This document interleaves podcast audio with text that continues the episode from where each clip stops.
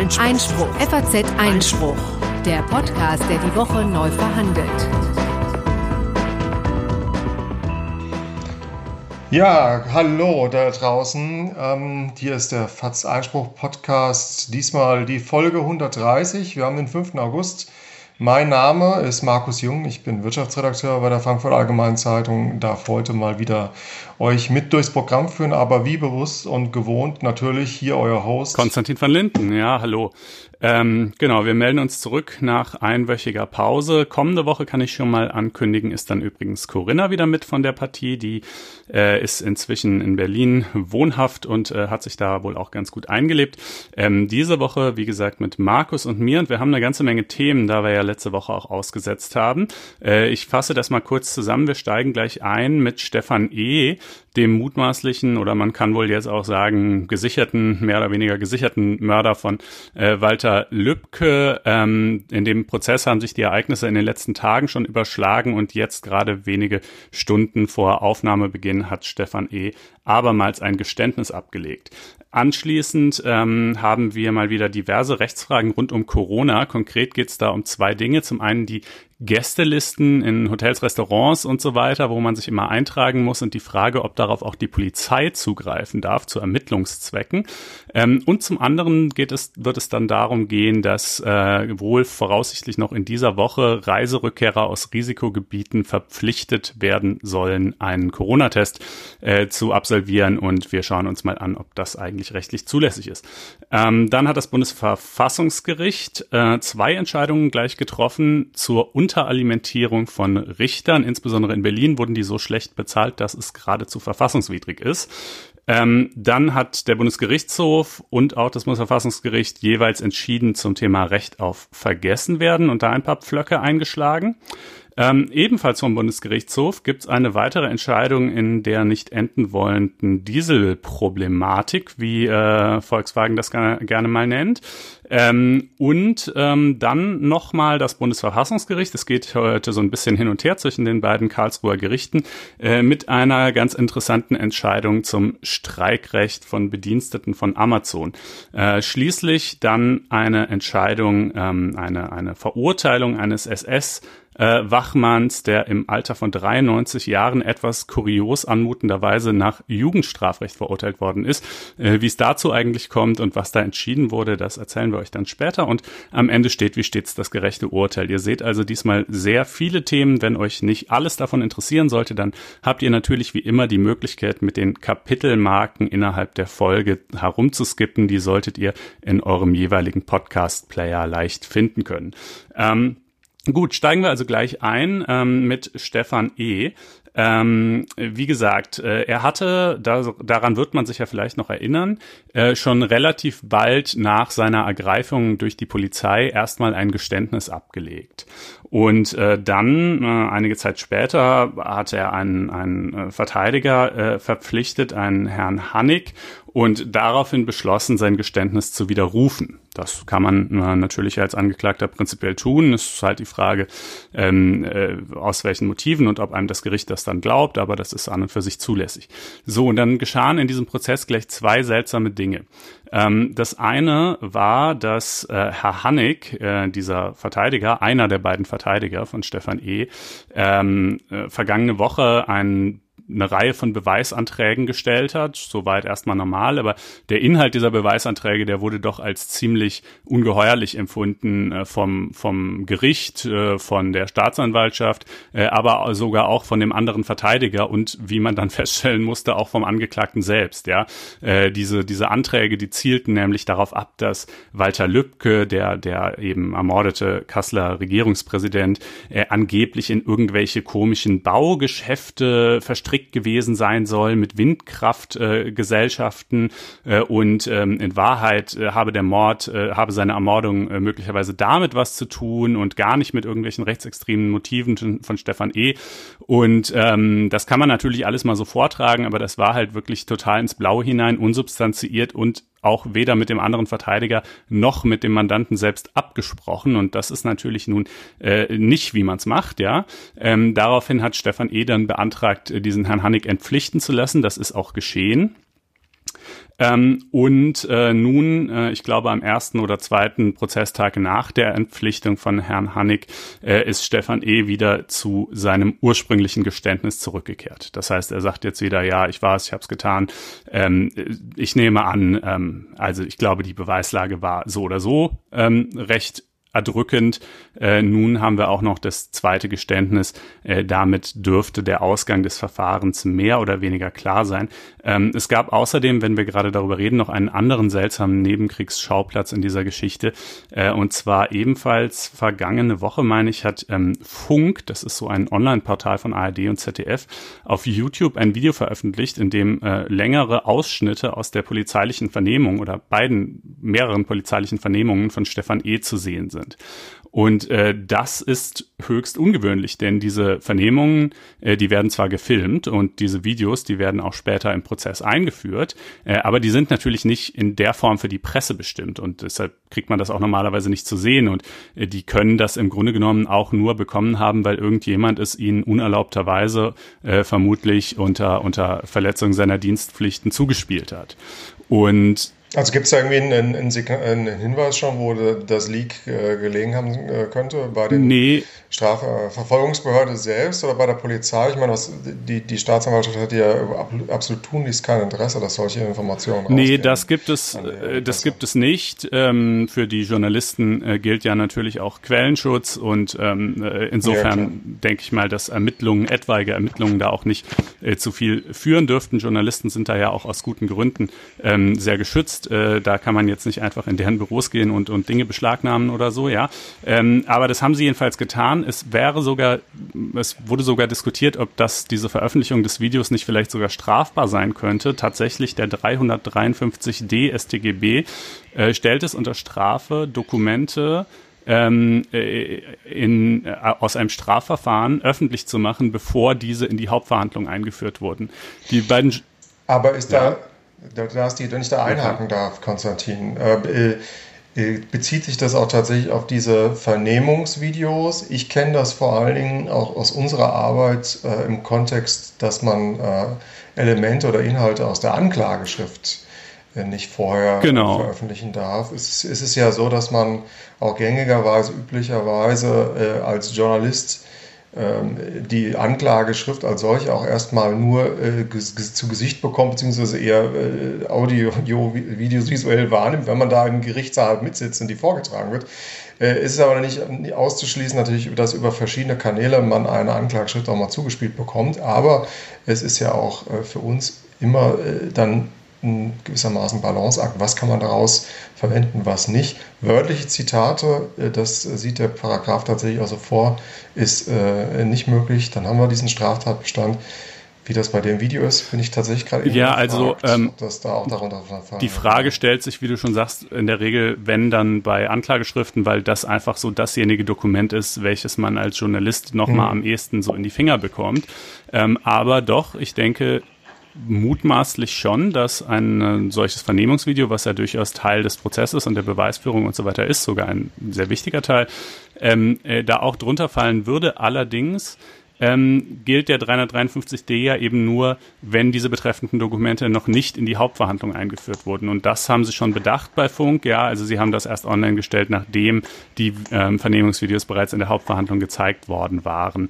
Okay. Es ist natürlich trotzdem, dabei bleibt es sicherlich irgendwie presserechtlich problematisch, ähm, denn, äh, also ich meine, jetzt Stefan E. ist jetzt natürlich irgendwie kein Sympathieträger und niemand, mit dem man jetzt vielleicht riesiges Mitgefühl oder so entwickelt, ja, aber gleichwohl, ähm, es ist schon eigentlich ein Unding, ähm, dass so eine Vernehmungssituation, äh, die natürlich ähm, im, im allseitigen Bewusstsein äh, stattfindet, dass die Aussagen dort zwar verwendet werden, aber dass das Ganze irgendwie nicht später im Fernsehen läuft, ja, ähm, äh, dass das dann so breit getreten wird, zumal es ja jetzt auch keinen wirklichen Erkenntnisgewinn oder sowas gebracht hat. Also ähm, ja. presserechtlich war das problematisch, für, ist irgendwie so auch so ein bisschen symptomatisch für diesen ganzen sehr seltsam verlaufenden Prozess, ähm, aber strafbar war es wohl nicht.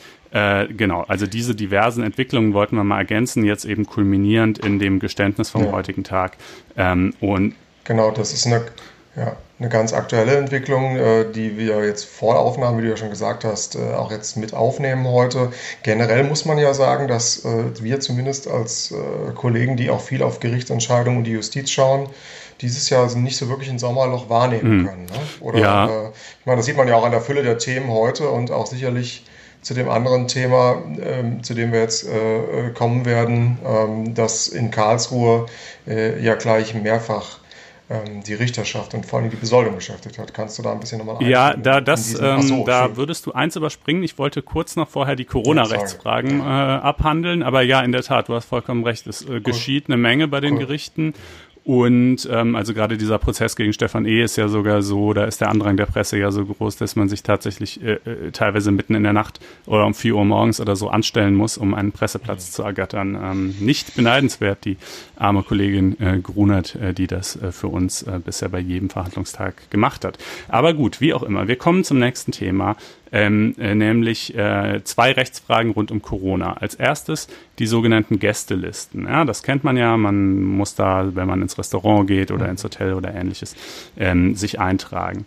Ähm, jetzt, äh, da gibt's gleich zwei Fragen zu. Die eine Frage ist, dürfen die Gesundheitsämter darauf zugreifen, auf diese Listen? Da denkt man natürlich, ja klar, natürlich dürfen die, für die ist es ja gerade gedacht. Ähm, äh, das soll ja schließlich zur Kontaktnachverfolgung dienen, wenn da irgendjemand später ein positives mhm. Testergebnis hat. Ähm, auch das sieht aber nicht jeder so. Ähm, der geschätzte ähm, Professor Nico Herting, der hier auch schon mal im Podcast zu Gast war, äh, hat einen ganz interessanten äh, Artikel verfasst, in dem er sagt, nein, schon das ist derzeit zumindest nicht zulässig, denn ähm, wenn es um den behördlichen Zugriff auf äh, Daten von Bürgern geht, dann hat das Bundesverfassungsgericht ja bekanntlich dieses sogenannte Doppeltürprinzip statuiert. Ja, das ist also es braucht quasi zwei Normen. Eine Norm, die sagt, die für den Gastwirt sagt, ja, du darfst die Daten herausgeben und eine Norm, die für das Gesundheitsamt sagt, ja, und du darfst die Daten auch heraus verlangen und verarbeiten. Ähm, dieses doppelte Prinzip, das war zuletzt gerade noch in dem, in dem zweiten Urteil zur Bestandsdatenauskunft bekräftigt worden, haben wir auch hier. Ich, ich wollte gerade sagen, das ist ein Thema, über das du im Podcast vor, äh, vor zwei Wochen äh, gesprochen hattest mit der anderen Bundesverfassungsgerichtsentscheidung. Ne? Genau, genau. Also wer das im Detail nochmal wissen will, dieses, dieses Grundprinzip, der kann das da nachhören. Naja, und der Nico Herting sagt jetzt jedenfalls, also für die, ähm, klar, für die Herausgabe der Daten gibt es eine Rechtsgrundlage, nämlich in Gestalt der Corona-Verordnungen der Länder, wobei auch noch er meint, naja, ob man das wirklich im Verordnungswege regeln kann, sei auch fraglich, aber das äh, lasse ich jetzt mal so dahinstehen. Aber jedenfalls gäbe es keine oder keine hinreichend bestimmte ähm, äh, Ermächtigungsgrundlage für die Gesundheitsbehörden, diese Daten auch anzufordern. Ähm, ich glaube, dass er mit dieser Rechtsauffassung eher allein dasteht. Es hängt natürlich auch an der Frage, wie welchen äh, Bestimmtheits, denn also ne, ne, natürlich gehört es zu den zu den Aufgaben der der Gesundheitsämter und sind sie auch dazu ermächtigt im Allgemeinen ähm, äh, Infektionsketten nachzuvollziehen und Leute zu warnen und Tests anzuordnen und Quarantäne zu verhängen und all diese Dinge. Und dafür gibt es natürlich auch Ermächtigungsgrundlagen im Gesetz. Die Frage ist aber halt, wie spezifisch müsste die Ermächtigung zum Zugriff gerade auf diese Daten sein? Das wiederum hängt natürlich ein bisschen damit zusammen, wie man die Bundesverfassungsgerichtsentscheidung interpretiert und auch für wie empfindlich man die Daten hält. Ich würde sagen, jetzt nicht so sehr empfindlich, ob ich jetzt irgendwie in der Pommesbude essen war äh, oder irgendwie in, im Kino einen Film angeschaut habe oder nicht. Ja, das ist jetzt äh, berührt jetzt nicht gerade mein intimstes Innenleben. Ähm, andererseits sagt der äh, Nico Herting, na ja, ähm, man könnte ja auch zum Beispiel äh, in einem BDSM-Studio gewesen sein ja? Ähm, äh, äh, ja. und da auf der Gästeliste stehen, wobei kleiner Exkurs an der Stelle. Ähm, äh, äh, auch wenn das ein, ein klitzekleines bisschen von der Sache abführt. Ähm, Stichwort, äh, Stichwort äh, Bordelle und ähnliche Etablissements. Ähm, da hat kürzlich ein, ein äh, äh, Massagestudio der etwas anderen Art, ja, also nämlich sozusagen mit Happy End, äh, tatsächlich auch geklagt ähm, und gemeint, es sei ungerecht, dass es nicht öffnen dürfte, anders als normale, äh, nicht sexuelle äh, Massagesalons. Das sei eine ungerechtfertigte Ungleichbehandlung und äh, hat mit dieser Klage verloren, unter anderem mit dem Argument, dass es hieß, ähm, wenn wir bei euch, äh, wenn ihr auch öffnen dürftet, dann müsstet ihr auch diese Gästelisten führen, wie alle anderen auch. Aber bei euch wäre nicht damit zu rechnen, dass die Leute ihre äh, zutreffenden Daten eintragen. Ja, wer, wer halt in so eine Tantra-Massage geht, der wird einfach lügen im Zweifelsfall. Und äh, insofern ähm, weiß ich also äh, sozusagen, könnte ich mir vorstellen, dass diese Bedenken schon deshalb nicht greifen, weil die entsprechenden Läden einfach nicht offen sind. Ähm, aber wie dem auch sei, ne? also klar, es, man kann sich natürlich Einzelfälle denken, in denen ähm, der, die Information, dass man Samstagabend irgendwo essen war oder in irgendeiner Bar war, kann ja auch vielleicht eine, eine schwulen Bar sein oder sowas, ja, in der das schon irgendwie eine relativ persönliche Information sein kann. Das ist dann halt sehr stark kontextabhängig. Meistens ist es das eher nicht.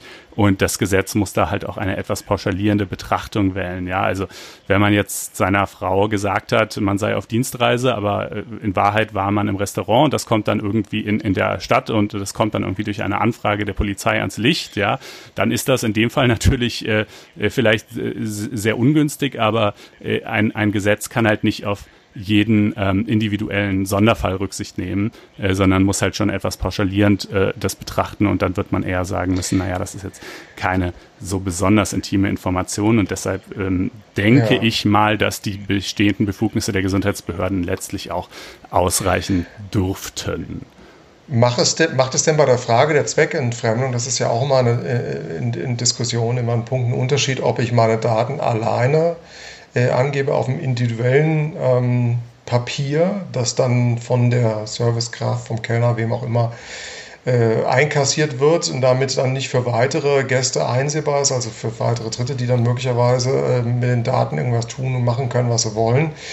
Denn das hört man ja immer wieder, dass Leute sich beschweren, äh, sie kommen äh, an dem Tag als 20., 30. Gast in, in eine Bar, ein Restaurant und dann wird eine Liste äh, äh, ausgeteilt, in dem man halt natürlich auch genau nachvollziehen kann, wer war vor mir schon alles da, ähm, mit, mit Namen, mit, mit Adresse, mit Telefonnummer, mit, mhm. mit, mit, äh, mit, mit E-Mail und auch mit, mit, mit Zeit, wann man angekommen ist und wann man den, das, den Laden mhm. verlassen hat. Das ist ja auch Teil, Bestandteil der, der, der, der Auflagen an die äh, Beherbergungsbetriebe und an die Gaststätten ist das auch ein, ein großer äh, Diskussionspunkt, diese unterschiedliche Erfassung der Daten, wenn es um die Zweckentfremdung geht? Äh, ja, also das ist ein Diskussionspunkt, aber nicht, wenn es um die Zweckentfremdung geht. Also wir waren ja jetzt bisher erstmal noch gar nicht äh, bei der Zweckentfremdung, sondern quasi eigentlich sogar bei der zweckgemäßen Verwendung, nämlich durch die Gesundheitsämter. Mm, Und okay. ähm, dieser Punkt, den du ansprichst, sozusagen gibt es quasi so eine lange Liste, wo jeder sich drunter schreibt oder kriegt jeder einen eigenen Zettel. Ja.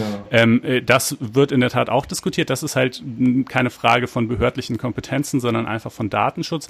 Und da würden die Datenschützer sagen, glaube ich schon, eigentlich müssten die Betreiber jedem einen eigenen Zettel geben, denn grundsätzlich ja. Datensparsamkeit und so weiter. Es besteht einfach für den einzelnen Gast keinerlei äh, Informations Interesse und auch keine Informationsberechtigung zu wissen, wer vorher noch da war. Ich meine, in aller Regel ist diese Information auch total uninteressant, ja, aber äh, gleichwohl, dann, dann, dann macht's ja auch erst recht nichts, ja. Also ähm, das wäre schon sicherlich Lege Artis, da jedem einen einzelnen Zettel zu geben. Ähm, aber in welcher Form auch immer das dann letzten Endes also erfasst wird, ja, die, die, die brisantere Frage, die auch etwas heißer diskutiert wird, ist dann eben, äh, wer denn da, darf denn da noch so dran an die Daten, abgesehen von den Gesundheitsämtern. Insbesondere darf das auch die Polizei. Ähm, macht sie nämlich gelegentlich. Ähm, also die DPA hat mal so rumgefragt in diversen Bundesländern, auch nicht in allen. Ähm, die Zahlen, die da so zurückgemeldet wurden, lagen zwischen null, also sprich, ähm, ist nicht vorgekommen, und ich glaube so sechs oder acht oder so. Äh, ist natürlich auch nicht ganz sicher, dass das jetzt in jedem Fall wirklich protokolliert wird ähm, an einer zentralen Stelle, ähm, äh, wenn das vorkommt. Also es ist jetzt wohl eher kein Massenphänomen, äh, aber es ist schon etwas, was passiert und es ist ja aus polizeilicher Perspektive auch ähm, äh, nicht ganz unplausibel zu sagen, boah, hier hat es vielleicht irgendwie eine Messerstecherei ähm, äh, in unmittelbarer Nähe zu diesem Restaurant gegeben. Äh, wir suchen Zeugen. Äh, dann wüssten wir gerne mal, wer um die Uhrzeit in einem Restaurant saß und uns dazu vielleicht was sagen kann. Ne? Und dann greifen wir halt dafür auf die Gästeliste zu.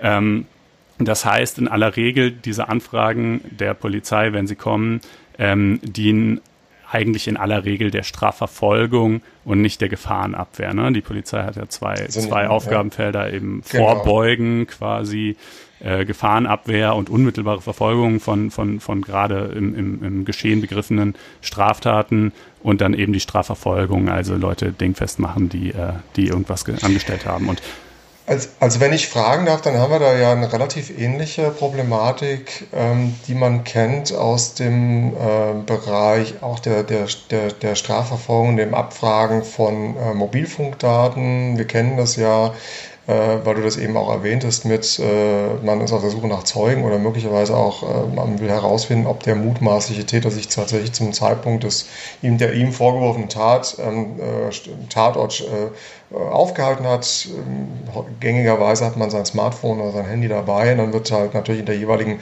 Wabe, in dem man sich eingewählt hat, in denen einem die, der Mobilfunkbetreiber dann zuweist, äh, werden Daten hinterlassen und die werden natürlich ausgelesen oder können ausgelesen werden, äh, wenn die Strafverfolgungsbehörden äh, darauf den Zugriff be bekommen. Das ist ja auch eine Diskussion, die über Jahre schon gef geführt wurde. Erinnert mich jetzt aber sehr stark ja. dran, dass man jetzt gewissermaßen die, die, jetzt quasi diese, diese Daten, die natürlich dann jetzt physisch vorliegen, in Form dieser, wir haben eben gerade darüber gesprochen, ich äh, schreibe, hinterlasse meine, meine Kontaktdaten, meine Telefonnummer, man, man führt die nochmal natürlich in einem anderen Zustand, aber es erinnert mich sehr stark an die Diskussion, die ja. wir früher geführt Der Unterschied ist halt, für das eine gibt es ähm, eine ausdifferenzierte Rechtsprechung und auch äh, ja, gesetzliche logisch. Sonderregeln und für das andere nicht. Ne? Also für, für diese Gästelisten jetzt, diese Corona-Gästelisten, das ist ja ein neues Phänomen.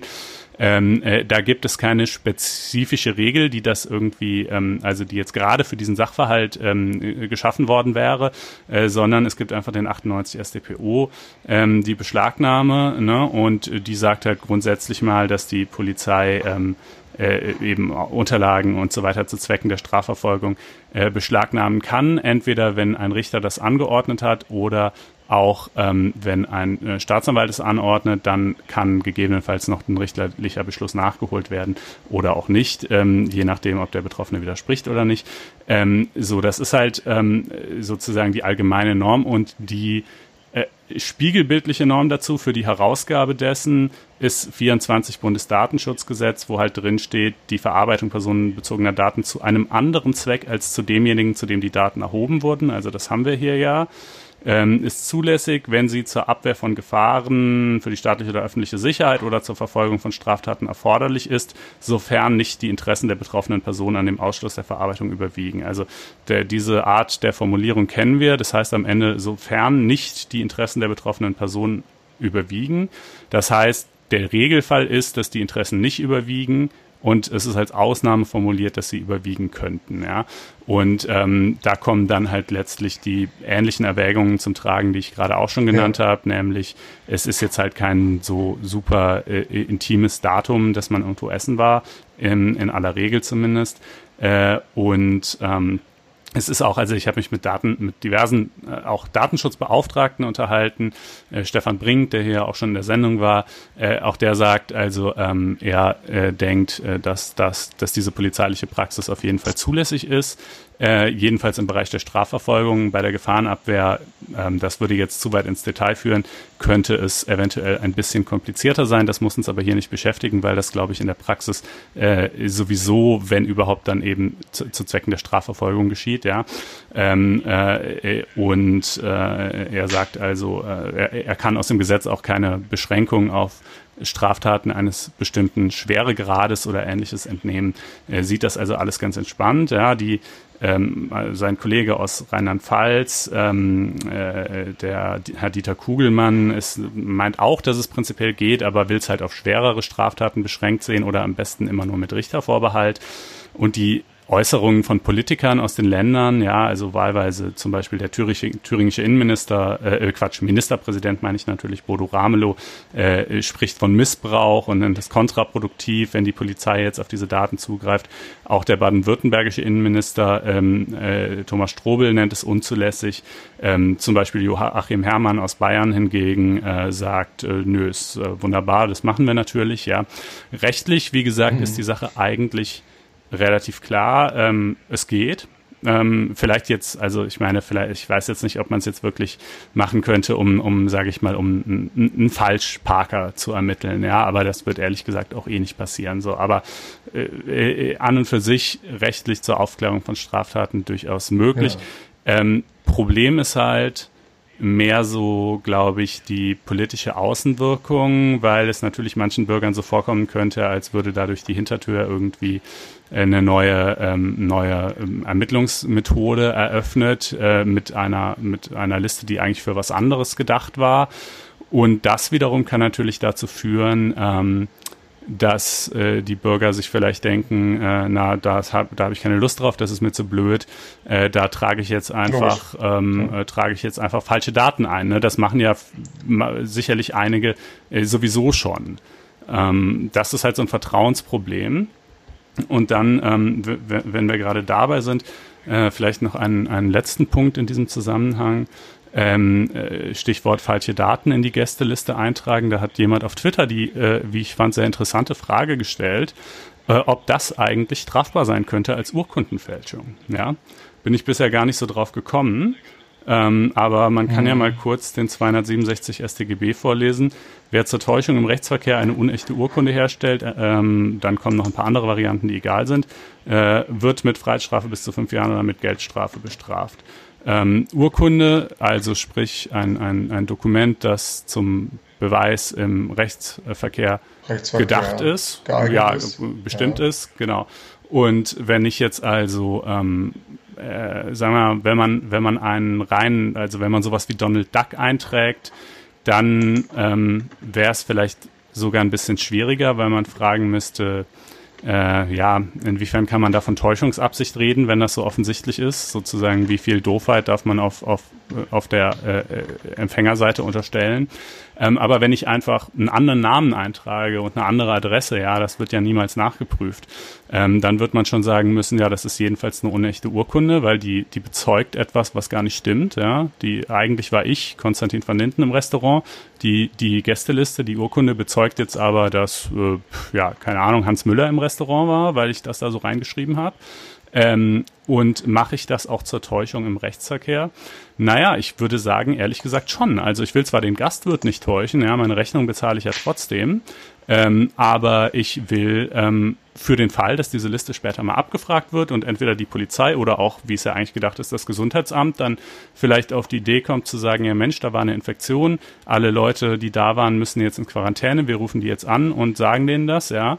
Also für diese Rechtsfolge, die ja auch Teil des Rechtsverkehrs wäre, ähm, äh, für die möchte ja. ich täuschen, damit mir das nämlich nicht passiert, damit ich äh, einfach sozusagen davon verschont bleibe. Also ähm, tatsächlich, äh, interessanterweise, könnte ich mir vorstellen, dass das wirklich eine Urkundenfälschung ist, wenn man das macht. Auch da natürlich das Problem, ähm, findet halt keiner raus, ja, wird im Zweifelsfall niemals vor Gericht landen, ähm, aber äh, trotzdem ähm, so Kategorie äh, juristische Überlegungen im Zusammenhang mit Corona. Ich habe jetzt mich da nicht vertieft mit auseinandergesetzt, aber nur mal kurz quer recherchiert. Ich glaube, das Problem ist tatsächlich, dass es da ähm, in, in den Meinungsstreit gibt, zwei, zwei Ansichten. Die eine, äh, die äh, den objektiven Tatbestand bejaht, die andere äh, verneint ihn, die ihn verneint, äh, die sagt, es ist schon problematisch, ob es eine Identitätstäuschung ist, wenn man äh, tatsächlich äh, über, über den Namen täuscht, weil man damit äh, nicht lediglich eine Identitätstäuschung vorliegt, sondern seinen eigenen Namen verbirgt. Das halte ich für ein bisschen abwegig. Die andere äh, Geschichte bejaht den objektiven Tatbestand, aber Probleme offenbar eher mit, der, mit dem subjektiven Tatbestand. Und dann ähm, muss man natürlich immer die Frage äh, welche Intention stand dahinter beim subjektiven Tatbestand und was bei mir direkt mitschwebt, aber da kommen wir auch wirklich jetzt sehr weit von der eigentlichen äh, Frage zurück, die du ja auch aufgeworfen hast, oder den Aspekt, was ist denn da eigentlich da mit, mit Versuch oder untauglichen Versuch, gerade wenn du so Aspekte wie Mickey Mouse, ja. Donald Duck, die ja ganz offensichtlich sind. Also äh, das ist sicherlich ein Thema, das man aber, äh, könnte ich mir gut vorstellen, in der einen oder anderen äh, Strafrechtsklausur, Probeklausur bei den Repetitoren doch nochmal äh, sehen wird, wo jetzt ja bestimmt der ein oder andere Fall im Zusammenhang mit Corona-Maßnahmen äh, kommen ja. könnte.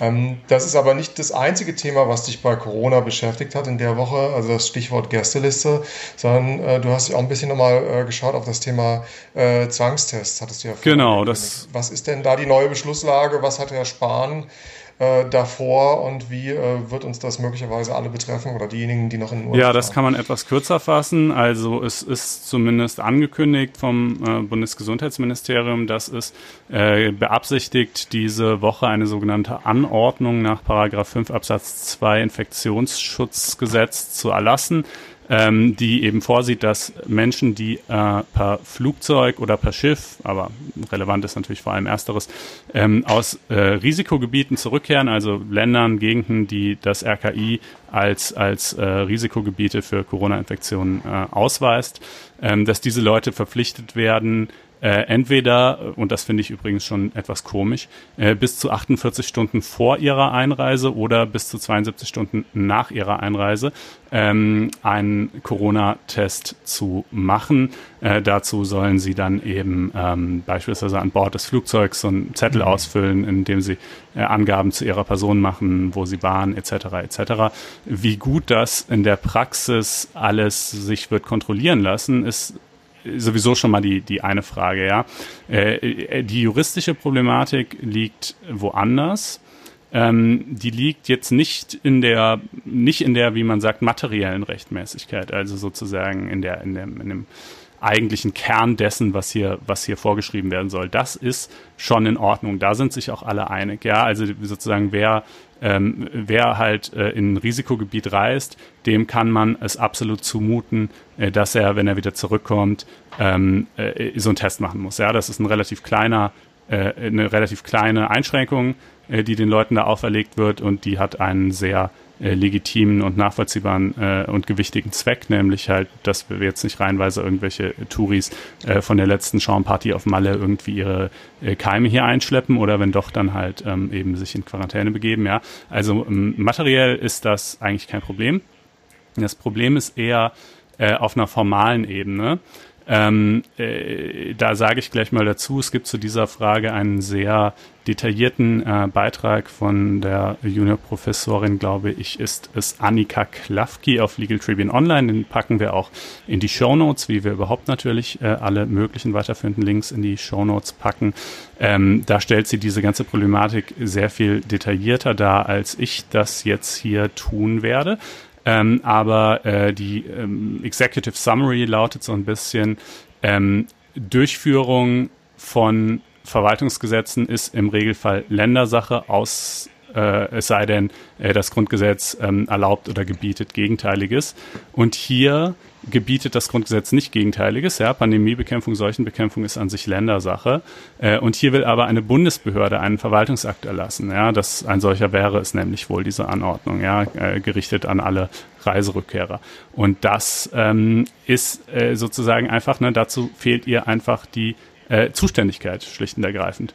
Die Zuständigkeit. Und, und ja, die okay. Länder, ähm, die Behörden in den Ländern umgekehrt, äh, die wären zwar zuständig, die werden aber durch Paragraph 5 Absatz 1 nicht ermächtigt äh, oder Absatz 2 ihr, ihr Infektionsschutzgesetz nicht ermächtigt. Ähm, das äh, war auch im Gesetzgebungsverfahren schon bekannt, ähm, dass das so ist.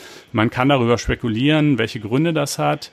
Ähm, äh, es ist jedenfalls, es ist allerdings auch so, ne, das ist ja immer das Schöne im Verwaltungsrecht, äh, wenn ein Verwaltungsakt nur in Anführungsstrichen rechtswidrig ist, ähm, aber nicht äh, nichtig, also nicht äh, so erheblich rechtswidrig, dass er, dass er wirklich gar nicht erst gelten darf, ja, äh, dann ist er halt trotzdem erstmal in der Welt.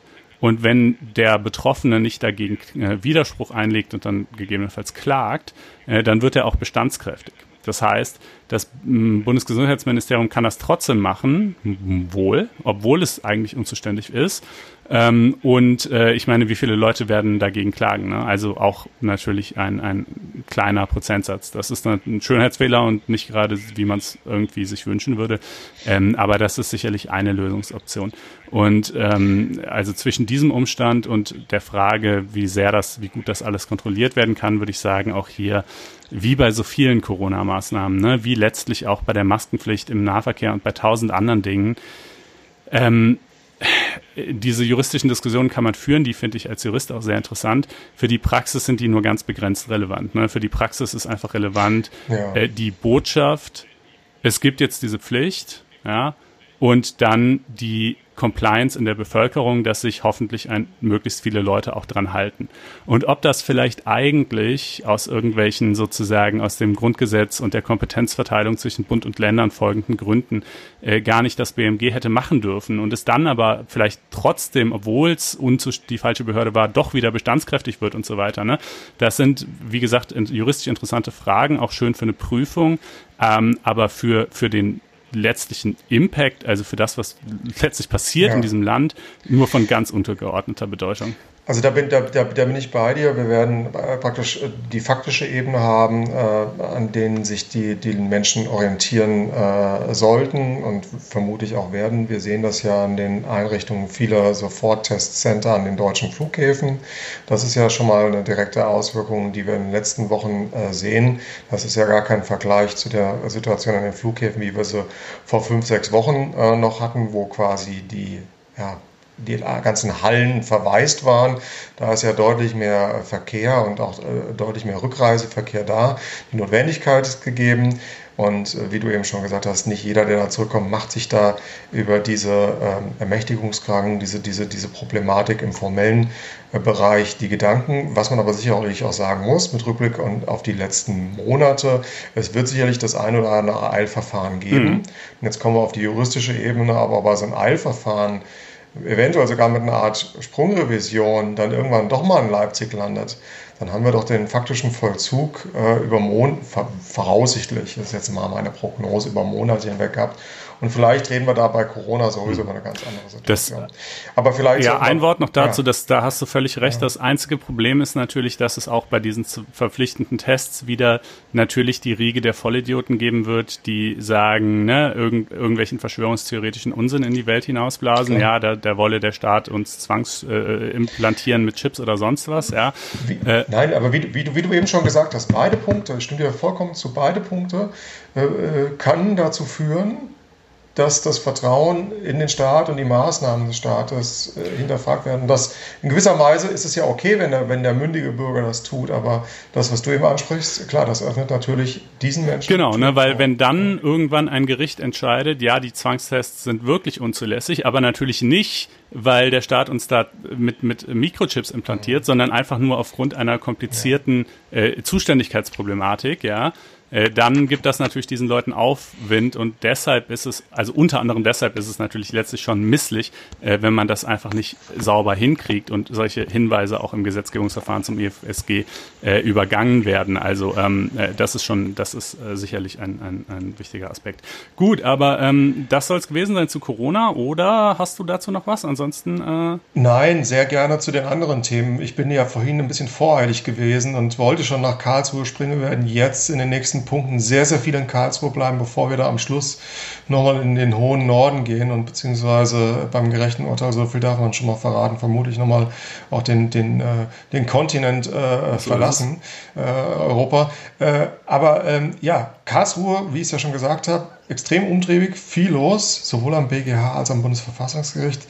Äh, Im nächsten Block blicken wir jetzt mal äh, vor allen Dingen an das Bundesverfassungsgericht, das sich mit dem Thema Richtung äh, Besoldung der Richter beschäftigt hat, wie du eben schon ja auch die, im Rahmen des Föderalismus die unterschiedlichen Zuständigkeiten äh, beschrieben hast. Ähm, Justizverwaltung ist äh, Sache der Länder, damit auch die Frage äh, der Besoldung, der Alimentation ähm, der Richter, aber auch Staatsanwälte. Und ähm, es gibt zwei Entscheidungen aus Karlsruhe, die sich einerseits mal mit der Situation der Richter in Berlin beschäftigen, aber auch hier in NRW und um was ist es da äh, genau gegangen, Konstantin? Ja, ähm, also das äh, war, die, ich glaube, die Berliner Entscheidung ist noch die etwas spannendere. Es geht aber letztlich in beiden Fällen um eine verfassungswidrige Unteralimentation. Ja? Also der, ja. der Witz ist ja auf dem freien Markt, äh, so bei, bei Rechtsanwälten zum Beispiel oder auch bei Journalisten oder wie auch immer, da herrscht sozusagen der Dschungel. Ja, da ist, äh, die einen verdienen viel, die anderen wenig und jeder kann sich einen Arbeitgeber suchen, wie er will und wenn er woanders mehr kriegt, wechselt er halt und so weiter, ja. Äh, ganz anders im Beamtenrecht. Das Beamtenrecht ist mehr so wie das behagliche Wohnzimmer, so ist es zumindest gedacht, ja. Die Beamten, die dürfen nicht streiken, äh, die haben besondere Treuepflichten gegenüber ihrem Dienstherrn, dem Staat. Äh, dafür aber umgekehrt hat der Staat auch besondere Treuepflichten ihnen gegenüber.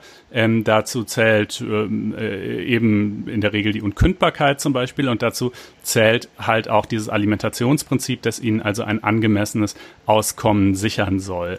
Ähm, und äh, ja, da hat das Bundesverfassungsgericht ja schon 2015 mal so ein paar Flöcke eingeschlagen. Ne? Denn was heißt das schon, angemessenes Auskommen? Ja, was ist das denn? Wie, wo ja. fängt das an? Wo hört das auf? Ähm, das kann man natürlich nicht mit einer klaren Zahl beantworten, aber da hat das Bundesverfassungsgericht so ein paar Kriterien ähm, erfunden, quasi 2015. Äh, hast du die gerade präsent? Nee, ich habe die nicht ja. präsent, aber was man, glaube ich, da noch ergänzen sollte, ist, dass natürlich nicht jeder Richter in jedem Bundesland, wenn er da anfängt, auf äh, äh dem, dem, dem Einstiegsstufe in der Besoldung genau äh, das gleiche Gehalt bekommt, sondern dass es ja da äh, zwischen den einzelnen Bundesländern erhebliche Unterschiede gibt. Ich meine mich zu erinnern, dass der Unterschied äh, gerade bei Berufseinsteigern äh, im, im, im Monat mehrere hundert Euro. Ich meine irgendwie so noch im Kopf zu haben, 500, 600 Euro. Ja, also 20, bis zu 20 Prozent oder noch mehr ist es zwischen den am besten und schlechtesten zahlenden Bundesländern. Das ist schon erheblich. Ja. Ja, und ich äh, erinnere mich auch, dass ich in, in, im Zusammenhang mit den jetzigen äh, Diskussionen um die beiden Entscheidungen nochmal so eine schöne Grafik gesehen habe, in der man einerseits gesehen hat, was verdient ein junger Richter oder ein, Richter, ein junger Staatsanwalt im Bundesland X und wie ist im Vergleich dazu der Medianwert ähm, im, im, Einkommen ähm, in, diesem, in diesem Bundesland. Und dann hat man halt teilweise gesehen, es wird ja sehr häufig in dem, in dem Kontext ja auch äh, von den äh, Interessensvertretern immer von der Entkopplung von äh, Richterbesoldungen zu tatsächlicher Inflation oder Gehaltsentwicklung in der freien mhm. Wirtschaft mhm. äh, ja gesprochen. Und man muss sicherlich, da du es ja auch schon, äh, du hast eben so schön vom Dschungel gesprochen, auch sagen, äh, natürlich haben sich die ähm, Gehälter der, der Richter äh, über die Jahre hinweg, man kann da sicherlich sagen, in den letzten 15, 20 Jahren von dem, was im in der freien Wirtschaft, und damit meine ich nicht nur äh, die Kanzleien, die, die Großkanzleien, die internationalen Großkanzleien, sondern auch was in äh, bestimmten Großkonzernen, in Inhouse-Abteilungen gezahlt wird, die haben sich halt einfach ganz schön auseinanderentwickelt. Ja. Also man, man, man kann sagen, äh, wo man wirklich, wenn wir bei den Großkanzleien sagen, bleiben vor knapp zehn Jahren wirklich nur eine Handvoll Kanzleien hatte, die ein äh, Jahresgehalt für Berufseinsteiger von 100.000 äh, plus Euro gezahlt haben, ist die Zahl mittlerweile, wir hatten im vergangenen Jahr das nochmal recherchiert und auch drüber geschrieben, ist, ist diese Zahl dieser Arbeitgeber deutlich über, über 50, über die Schwelle von 50. Also du hast heute, wenn du die Noten hast, wenn du den Anspruch hast, in einer dieser Kanzleien zu arbeiten, in einem großen Konzern, deutlich mehr Auswahl, A, aber auch deutlich mehr Auswahl äh, an Arbeitgebern, die bereit sind, diese Summe völlig zu zahlen. Ja, und als Richter ohne Arbeit Kinder auf R1 verdienst genau. du halt im, im, im Durchschnitt aller Länder monatlich 4.389 Euro brutto. Ne? Ähm, Super, genau die Zahl hat ja. mir gefehlt. Irgendwie so. Ich wusste, dass es über 4.000, äh, um die 4.400 sind, ja. aber es gibt halt diese ne, deutlichen Unter Unterschiede in den, in, den, in den Bundesländern. Und das, was wir eben jetzt beide skizziert haben, diese, diese ähm, einerseits Entwicklung in den Kanzleien, die aber auch festhalten an ihren Vorstellungen, was für Qualifikationen die Leute mitbringen sollen, ist in dem Fall von Berlin ja auch noch ein Punkt gewesen. Ja. Dass ja Berlin auch gesagt hat, klar, wir sind Arbeitgeber, wir konkurrieren und äh, die Zahl derjenigen, die ja diese, diese, diese Voraussetzungen erfüllen, äh, Doppel-VB, äh, am besten noch Auslandserfahrung und, und eine Dissertation. Die Zahl derjenigen wird ja gemessen an der Gesamtzahl der Absolventen, muss die ja kleiner ja. werden. Aber die, die, die Zahl der Konkurrenten, die steigt ein. Das ist ein bisschen das, was ich eben gerade versucht habe. Es gibt immer mehr Arbeitgeber, die um einen kleineren Pool an, an Kandidaten poolen. Und äh, in meiner Wahrnehmung ist seit Jahren hinweg schon immer der Staat, obwohl der Staat es auch immer wieder schafft, sehr gut. Und wir kennen ja auch wirklich sehr, sehr gute Richter, ähm, sowohl wenn wir sie hier im Podcast mal haben oder auch als, als Gastautoren bei Fats Einspruch. Das ist jetzt ja äh, nicht so, dass, dass, dass es dem Staat nicht gelingt, überhaupt niemanden mal zu, zu adressieren. Aber in, in, in Berlin ist der Staat ist, ist, der Senat ähm, mit den seinen Anforderungen nach unten gegangen und hat äh, in Anführungszeichen schlechtere Juristen auch eingestellt, ja, also, um überhaupt noch die Chance zu haben, um, um, um die Stellen nachzubesetzen. Das ist, glaube ich, äh, ja ein ganz springender Punkt bei dem Stichwort der Besoldung auch gewesen, soweit wir auf die äh, Berliner Thematik Ja, schauen. genau. Also was du gerade meinst, das ist äh, eben eigentlich galt mal, dass man zwei Prädikatsexamina, also zwei Examina mit neun oder mehr ähm, Punkten braucht, genau. um äh, in Betracht zu kommen für die Justiz. Äh, und äh, seit 2011 ist es in Berlin so, dass äh, man auch am Auswahlverfahren teilnehmen kann, wenn man nur 7,5 im ersten und 8,5 im zweiten hat. Äh, Berlin hat gesagt, ach ja, wisst ihr was, vor 2011 haben wir auch schon, haben wir auch schon Leute mit weniger eingestellt, ja. da war es nur noch nie offiziell, ja. Naja, das macht es nicht unbedingt besser. Ähm, also wir haben jetzt übrigens in dem, was wir gesagt haben, fast schon alle Kriterien genannt, die das Bundesverfassungsgericht auch so aufstellt dargestellt. Ne? Also es sagt nämlich, in, Indizien für eine Unteralimentation sind erstmal äh, das Auseinanderfallen der Entwicklung äh, der jeweiligen, also der Besoldungsgruppe, um die es ha da halt ja. geht, über die letzten 15 Jahre relativ zu den Tarifergebnissen der Angestellten im öffentlichen Dienst, zum Verbraucherpreisindex, zum Nominallohnindex äh, sowie zum Sold derselben Gruppe im Bund und in den anderen Bundesländern. Ähm, und ähm, Außerdem äh, gibt es äh, dann eben ein, also sozusagen, ne, wenn da drei von diesen fünf Dingen erfüllt sind, dann besteht auf jeden Fall schon mal der Verdacht einer verfassungswidrigen ähm, Unteralimentation. Mhm. Ähm, und dann gibt's halt noch weitere Kriterien, die quasi hinzugezogen werden. Das eine ist eben das, was wir gerade auch schon gesagt haben, dass äh, man sieht, Berlin stellt tatsächlich Leute mit schlechteren Noten jetzt ein. Jetzt kann man natürlich auch sicherlich einwenden, ja, bla bla bla, dass die Examensnote sagt gar nicht so viel aus und es gibt ja auch noch andere Faktoren und so. Mag alles sein, aber das Berlin macht das ja nicht deshalb nicht, sondern es macht es halt einfach nicht, weil es eben die Leute mit den richtig guten Noten einfach nicht mehr kriegt, weil es halt zu schlecht zahlt. Ja, das ist und äh, was aber ein Paradoxum ist, weil wir ja auf eine andere Weise immer wieder die, die Rückkopplung bekommen. Berlin ist ja gerade für, für jüngere Menschen als Arbeitsmarkt und als Wohnort, als, als Lebensmittelpunkt so attraktiv geworden, deswegen auch die starken Zuzahl, äh, Zuzugszahlen, gerade auch in diesen Bevölkerungsgruppen, in diesen Altersschichten. Ja, ja, das, das ist halt noch der Bonus, den es noch hat. Ne? Äh, ja, genau, also sonst, wenn, wenn das auch noch ein unattraktiver Wohnort wäre, ähm, äh, wobei man da übrigens auch geteilter Ansicht sein kann, ja, aber ähm, viele finden es ja attraktiv. Klar, wenn's, wenn das anders wäre, dann wäre es natürlich noch viel schwerer. Ähm, ja, ja, äh, und das ist ja auch nicht nur so Spaß oder sowas, sondern es ist ja äh, das Prinzip der besten Auslese ist ja ebenfalls ein Prinzip des Berufsbeamtentums. Also der Staat muss auch gucken, dass er die besten oder jedenfalls, vielleicht nicht unbedingt notwendigerweise die allerbesten, aber jedenfalls sehr gute Leute ähm, äh, kriegt und sich und äh, eben entsprechende Bedingungen schafft. Und dann zu guter Letzt gibt's noch, hat das Bundesverfassungsgericht noch formuliert, das Mindestabstandsgebot, ähm, dass also die untersten ähm, Besoldungsgruppen trotzdem mindestens 15 Prozent mehr verdienen müssen ähm, als Sozialhilfeempfänger, als sie es würden, wenn sie einfach Sozialhilfe bekämen. Ja? Und ja. äh, das ist jetzt zwar natürlich für Richter nicht unmittelbar relevant, ja, also mit dem Richtergehalt liegst du natürlich schon noch deutlich mehr als 15 Prozent über ähm, äh, dem Sozialhilfeniveau, aber ähm, die untersten Besoldungsgruppen in Berlin, für die gilt es halt nicht oder galt das nicht zumindest in den, in den Jahren, auf die sich diese Klage hier bezieht, nämlich ähm, ich glaube 2011 bis 2015 oder so in der Größenordnung. Ja. ja, ähm, ja und ja. Äh, das heißt, die müssen angepasst werden und das wiederum macht auch eine Korrektur für alle darüberliegenden Besoldungsgruppen notwendig, weil die Abstände ja auch gewahrt werden sollen. Ja? Also weißt du, wenn du nur die unterste anhebst, äh, und die darüber gleich lässt, dann hast du ja wiederum den Besoldungsunterschied zwischen diesen Gruppen äh, quasi eingeebnet und das kann auch nicht Sinn der Sache sein. Äh, und du, du riskierst direkt die Folgeproblematik bzw. den Folgerechtsstreit, weil die natürlich in der darüberliegenden äh, Besoldungsgruppe sich dann auch an den Kopf fassen werden und sagen, warum finden entsprechende Anpassungen da, da nicht statt. Ich würde sagen, bevor wir zum zweiten Fall kurz kommen, ein kleiner, ganz kleiner äh, Einschub, weil wir uns ja mit dem Thema nochmal beschäftigt haben, wie sich das auseinanderentwickelt. Tatsächlich ist es so, ich habe es nochmal auch recherchiert. Also der, der Spread zwischen dem Bundesland mit der, mit der geringsten äh, Anfangsgrundgehalt äh, zum, zum demjenigen Bundesland, wo man am meisten verdient, äh, sind, liegt derzeit bei fast 680 äh, Euro im Monat.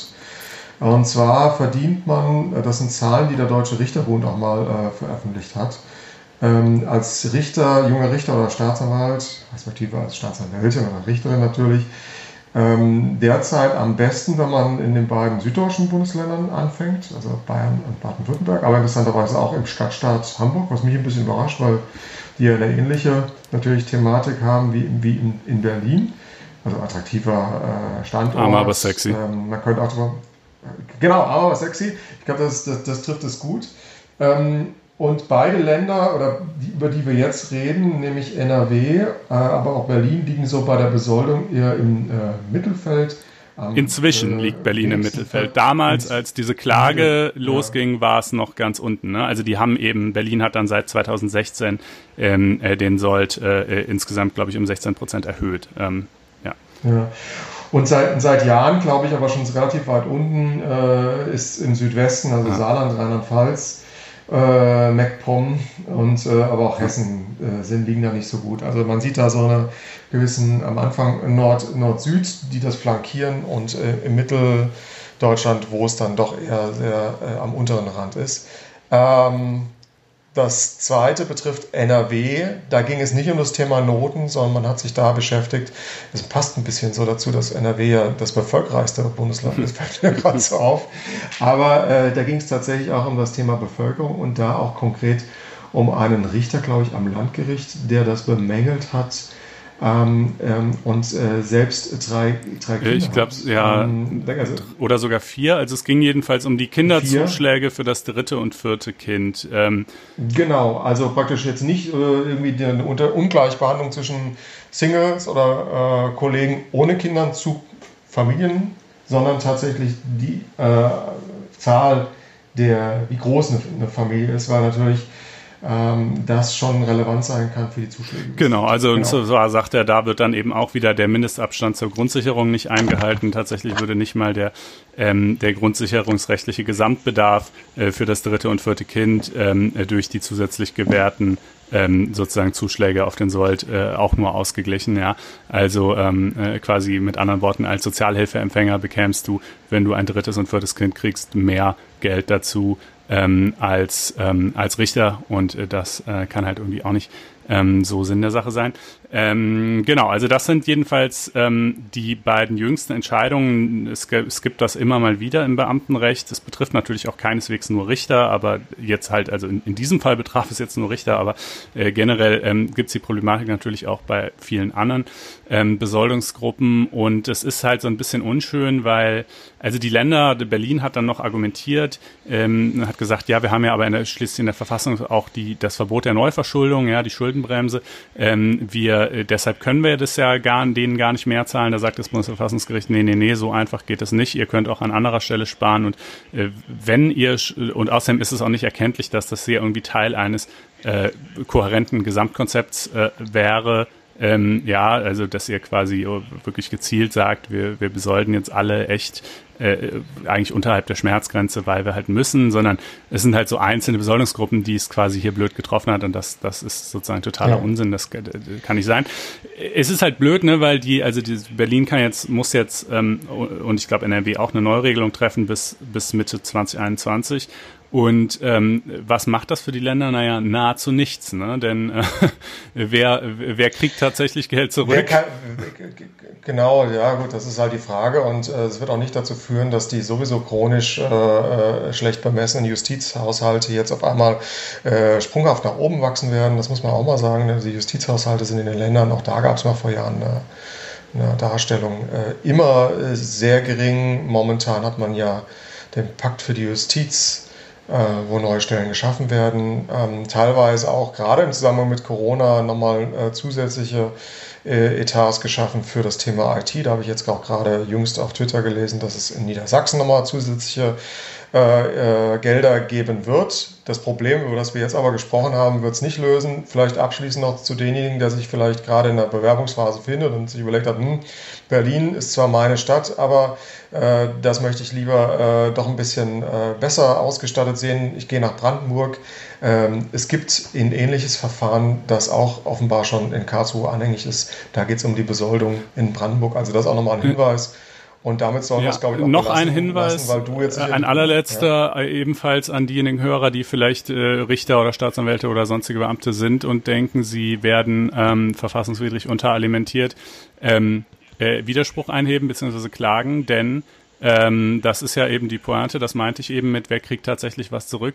Ja, nur die Leute, deren, ähm, deren, äh, die dagegen ja. sich gewehrt haben. Ja? Also die, die, das Gros der Berliner Richter wird ja eher nicht geklagt haben, sondern das zähneknirschend hingenommen ja. haben und die äh, schauen halt in die Röhre, ja. Die äh, kriegen dann halt für die Zukunft mehr, aber nicht für die Vergangenheit das zurück. Ähm, das, äh, deshalb können die Länder das halt auch so relativ unproblematisch machen, ähm, äh, weil's, weil sie halt äh, dann im Grunde genommen doch äh, einen Großteil der Ersparnisse behalten können. Das ist natürlich unschön, aber es ist so. Da bleibt es also weiterhin bei dem guten alten Personalerspruch, nur wer sich meldet, der bekommt auch ja, Äh, Und das ist, glaube ich, das ist, glaube ich, auch irgendwie zumindest ein, ein bisschen äh, sinnverwandt oder abgewandelt, eine gute Überleitung zu dem Thema, das du uns jetzt nochmal vorstellst. Denn da geht es ja eigentlich auch darum, dass sich jemand äh, meldet ja. über äh, Zustände in der Vergangenheit. Ja und eine weitere äh, Abwandlung, ein weiteres Beispiel zu dem hier auch ja letztens mal wieder diskutierten Thema Recht auf Vergessen werden. Das hat der BGH ja nochmal äh, sicherlich äh, in der Verhandlung, glaube ich, letzte Woche. Ja, ich würde die pa Parallele zum Thema Personaler äh, etwas anders konstruieren und sagen, es hat ein bisschen was mit der Pflege des eigenen Lebenslaufs zu tun, ja, denn äh, was ist heutzutage so mit das wichtigste Aushängeschild, das man hat?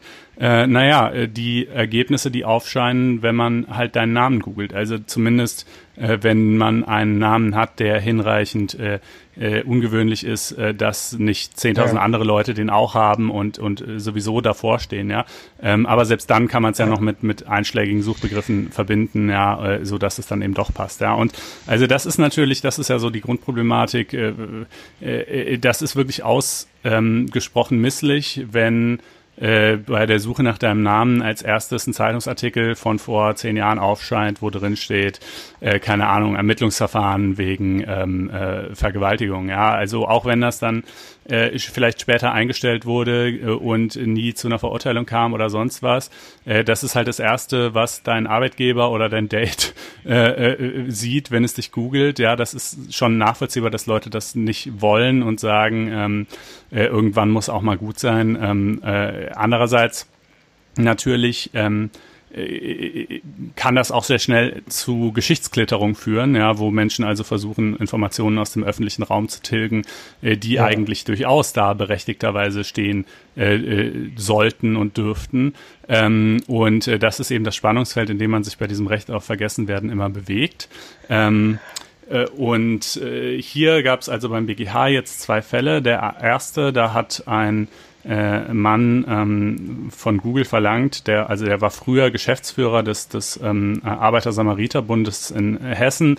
Und dann ist dieser Samar Arbeiter-Samariter-Bund ähm, so 2011, 12, ähm, 13 in große finanzielle Schwierigkeiten geraten. Und er, der Geschäftsführer, damalige Geschäftsführer, hatte sich kurz zuvor krank gemeldet. Darüber gab es viele Presseberichte damals. Und äh, das wollte er jetzt halt nicht mehr, dass die ähm, bei Google noch sichtbar sind. Äh, das Kriterium für das Recht auf Vergessenwerden ist nicht zwingend, dass diese, also die, diese Presseberichte müssen nicht zwingend ähm, rechtswidrig sein, wenn sie, wenn sie, wenn die Berichte selber rechtswidrig sind, ja, wenn man quasi auch einen Anspruch gegen das Medium hätte, äh, dass sie entfernt werden müssen, dann ist das natürlich auch ein sehr starkes Indiz für das Recht auf Vergessenwerden, dass das dann auch greift, dass sie dann ja. auch bei Google ausgelistet werden müssen. Ähm, das gilt aber umgekehrt nicht unbedingt, ja. Also es kann auch sein, dass der Pressebericht vielleicht stehen bleiben dürfte, aber trotzdem das Recht auf Vergessenwerden gegeben sein könnte gegenüber der Suchmaschine. Das ist etwas ähm, äh, diffizil und sehr, sehr einzelfallabhängig. Der BGH sagt jetzt jedenfalls in diesem Fall, ähm, also die Presseberichte sind wahr, an denen ist an und für sich erstmal überhaupt nichts auszusetzen, die sind äh, so in Ordnung. Zweitens, ja, das liegt zwar sieben Jahre zurück, das stimmt schon, ähm, aber es gibt ein andauerndes Interesse daran. Schließlich hat diese damalige Finanzkrise bei diesem, äh, bei diesem Samariterbund auch äh, zu Sparmaßnahmen geführt, die bis heute fortwirken und so weiter. Ähm, und hier haben wir eben, müssen wir halt nicht nur äh, die, die, das Persönlichkeitsrecht des Antragstellers berücksichtigen, sondern auf der anderen Seite auch die unternehmerische Freiheit von Google und die Pressefreiheit des verlinkten Mediums. Ja, also das muss man ja sozusagen mittelbar ist hier ja auch die Pressefreiheit betroffen. Es geht zwar nicht, die Klage ist zwar nicht gegen ein Medium gerichtet, aber wenn Google halt verpflichtet wird, die Artikel auszulinken, dann findet die auch keiner mehr. Und äh, dann betrifft das natürlich indirekt auch die Pressefreiheit äh, des jeweiligen Mediums, dessen Texte jetzt halt nicht mehr auffindbar sind oder nur noch eingeschränkt auffindbar sind. Ähm, und das Informationsinteresse der Öffentlichkeit. Und in diesem Fall sagt, er, sagt der BGH halt, ja, dass Letzteres überwiegt. Ähm, das muss nicht äh, gelöscht werden. Aber er sagt auch, ähm, äh, so ganz generell, äh, anders als noch ähm, 2018 entschieden, ähm, also, oder vielleicht beginne ich diesen Satz lieber andersherum. 2018 hat der BGH nämlich noch gesagt, ähm, äh, es gibt einen, einen Löschanspruch gegen Google nur dann, äh, wenn die Seite, die da aus den Suchergebnissen gelöscht werden soll, Zitat, offensichtliche und auf den ersten Blick klar erkennbare Rechtsverletzungen enthält. Ja?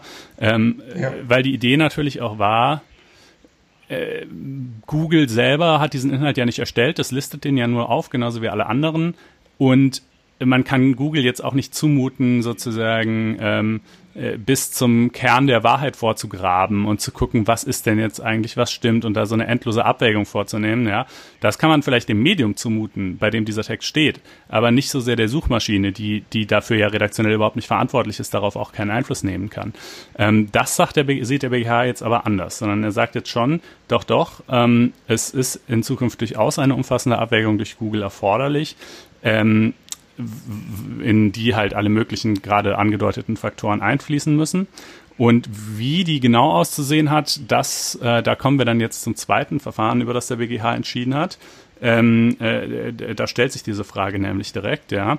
Äh, da ist es nämlich so, da klagt ein Paar, das so, ähm, so Finanzdienstleistungsgesellschaften betreibt. Und ähm, äh, es gibt ein, ein amerikanisches Unternehmen, ähm, äh, das betreibt so eine Webseite, die macht so quasi so Verbraucherwarnungen, ja. Und auf dieser Webseite gibt es halt einen Artikel, in dem drin steht, dass dieses deutsche Ehepaar mit diesen Finanzdienstleistungsgesellschaften, dass das irgendwie, dass die betrügen würden und dass man denen nicht vertrauen soll. So etwas vereinfacht zusammengefasst. Mhm. Das ist so, das ist sowas wie, wie äh, für Produkte wie Rapex auf einer institutionalisierten Ebene oder Ja, das weiß ich leider nicht. Verbraucherportal, okay, aber klingt, klingt interessant. Weil das also, natürlich okay. in, in, in dem Urteil wie immer alles anonymisiert ist und das habe ich auch ja, jetzt echt nicht ja, rausfinden ja, können, was diese Seite eigentlich ist. Dieses deutsche Ehepaar wiederum sagt, ähm, nein, nein, nein, es ist ganz anders. Äh, dieses amerikanische Unternehmen, äh, das betreibt so eine Art Schutzgelderpressung. Das sucht sich einfach irgendwelche unbescholtenen deutschen Unternehmen raus oder auch, auch sonstige und verfasst solche so rufschädigenden Artikel über die und bietet dann an, äh, die gegen Geld wieder offline zu nehmen ähm, äh, und äh, ja, und, äh, und das, wir haben natürlich keine Lust, denen Geld zu zahlen, sondern wir wollen halt von Google, dass sie es auslisten.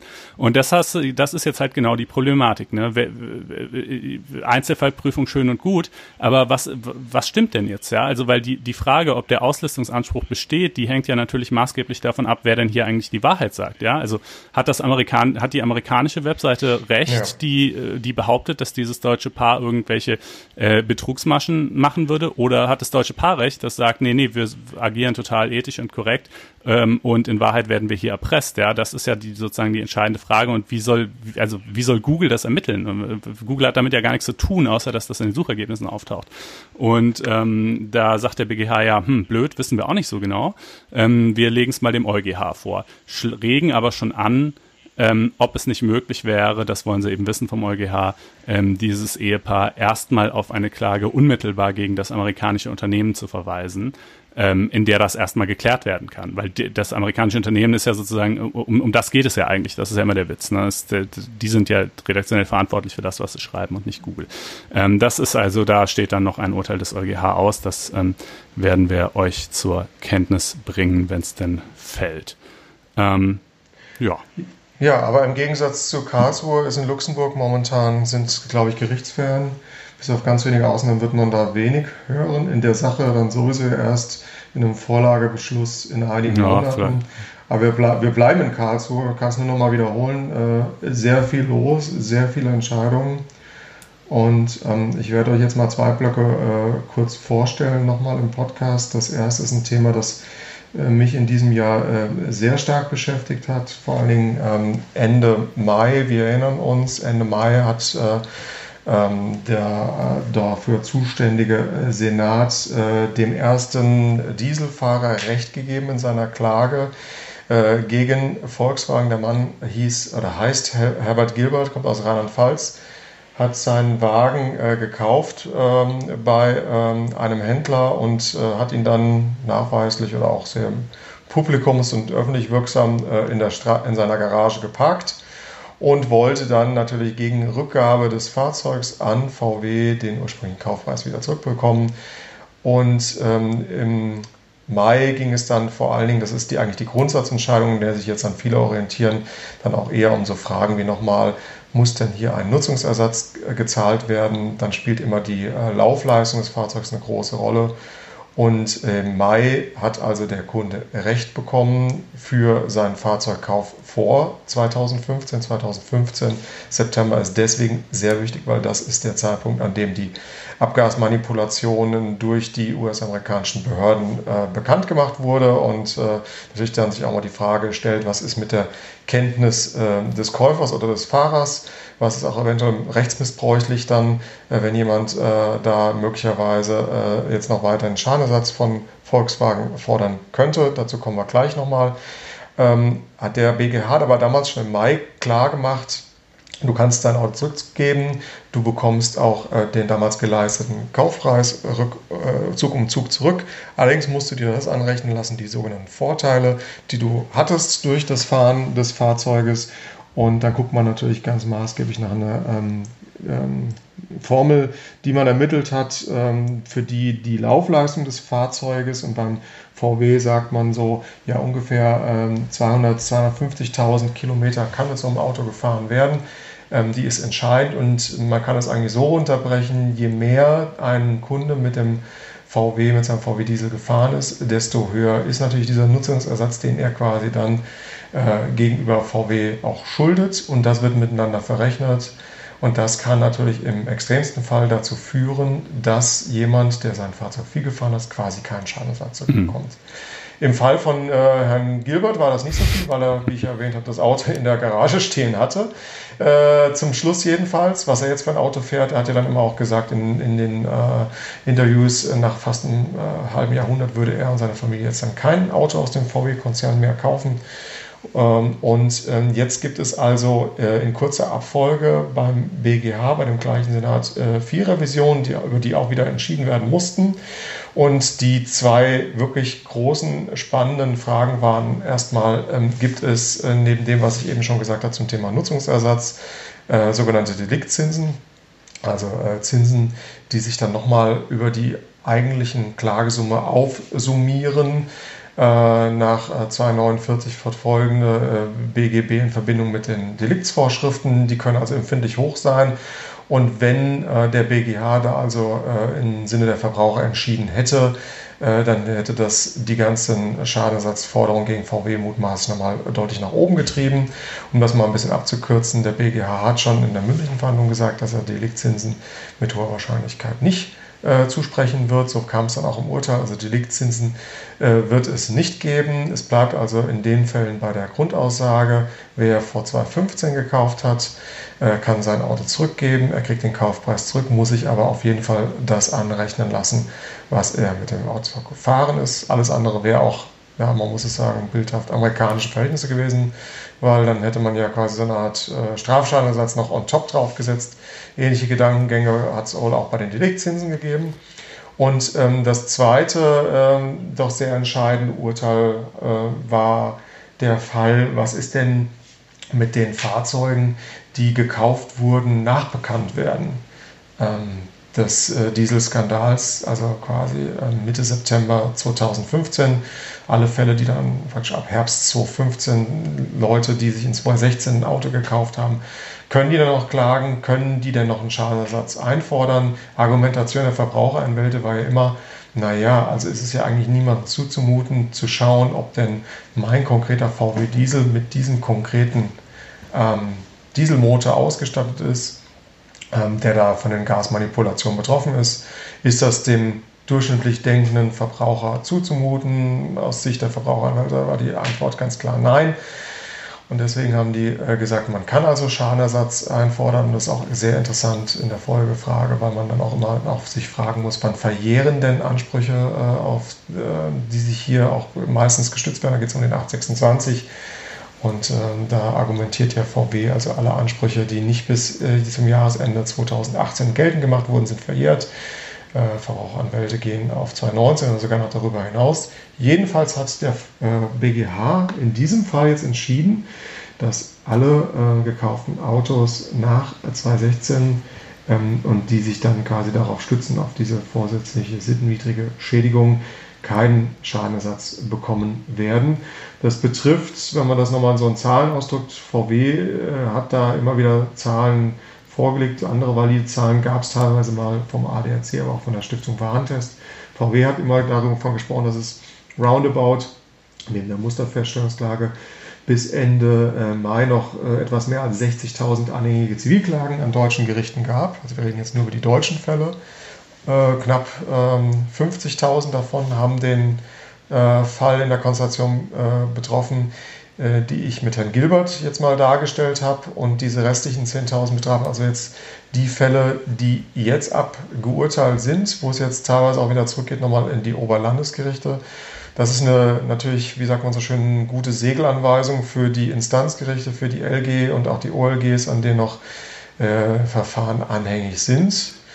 Äh, VW stellt sich auf den Standpunkt, dass damit jetzt erstmal ähm, zumindest die zivilrechtlichen Auseinandersetzungen, über die strafrechtlichen reden wir jetzt ja heute nicht, äh, in Deutschland erstmal äh, beendet sind. Ähm, ich sehe das ein bisschen äh, in Zweifel, weil es ja dann noch auch Folgeauseinandersetzungen geben werden kann. Ähm, ist es denn also die, die, das, die zweite Entscheidung, damit ich es nochmal richtig verstehe, da sagt der BGH, wer nach 2016 gekauft hat, der ähm, kriegt keinen Schadensersatz, weil er quasi wusste oder wissen musste. Ähm, das ist diesen. Okay. Genau, weil ihm zuzumuten mhm. war, dass er quasi durch die durch die, durch die Ad-Hoc-Mitteilung, später aber durch die, auch durch unser Haus, sehr intensive Begleitung des Skandals, dass da irgendwas am Gären ist. Ja wer sich dann quasi sehenden äh, Auges in diese in, in, in, in der sehenden Auges gewissermaßen in, in den Kauf von einem VW mit dem Diesel, sei es jetzt beim Gebrauchtwagenhändler oder bei VW selbst, da reinbegeben hat, dem sei das jetzt nicht mhm. zugestehen, dass er von einer, auf, argumentieren kann, ich bin jetzt vorsätzlich in sittenwidrig geschädigt worden und dann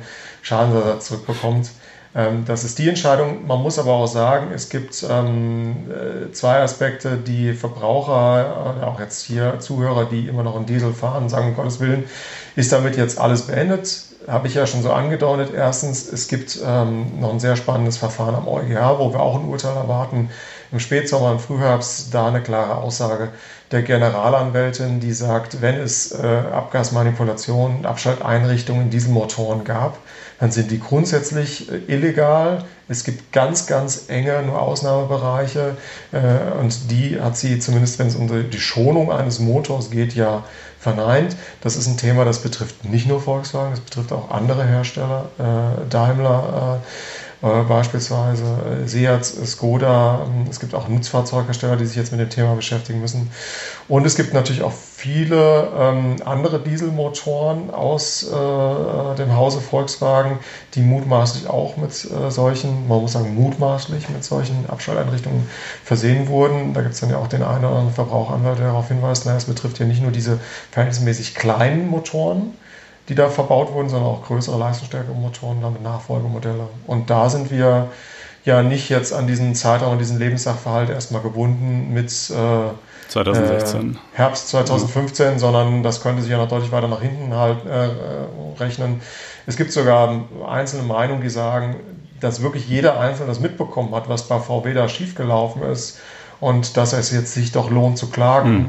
Also sind wirklich Einzelmeinungen, die sagen, es ist 2020 und hm. rekurrieren dann natürlich auf diesen Fall, äh, der da im Mai, Ende Mai entschieden wurde. Ja.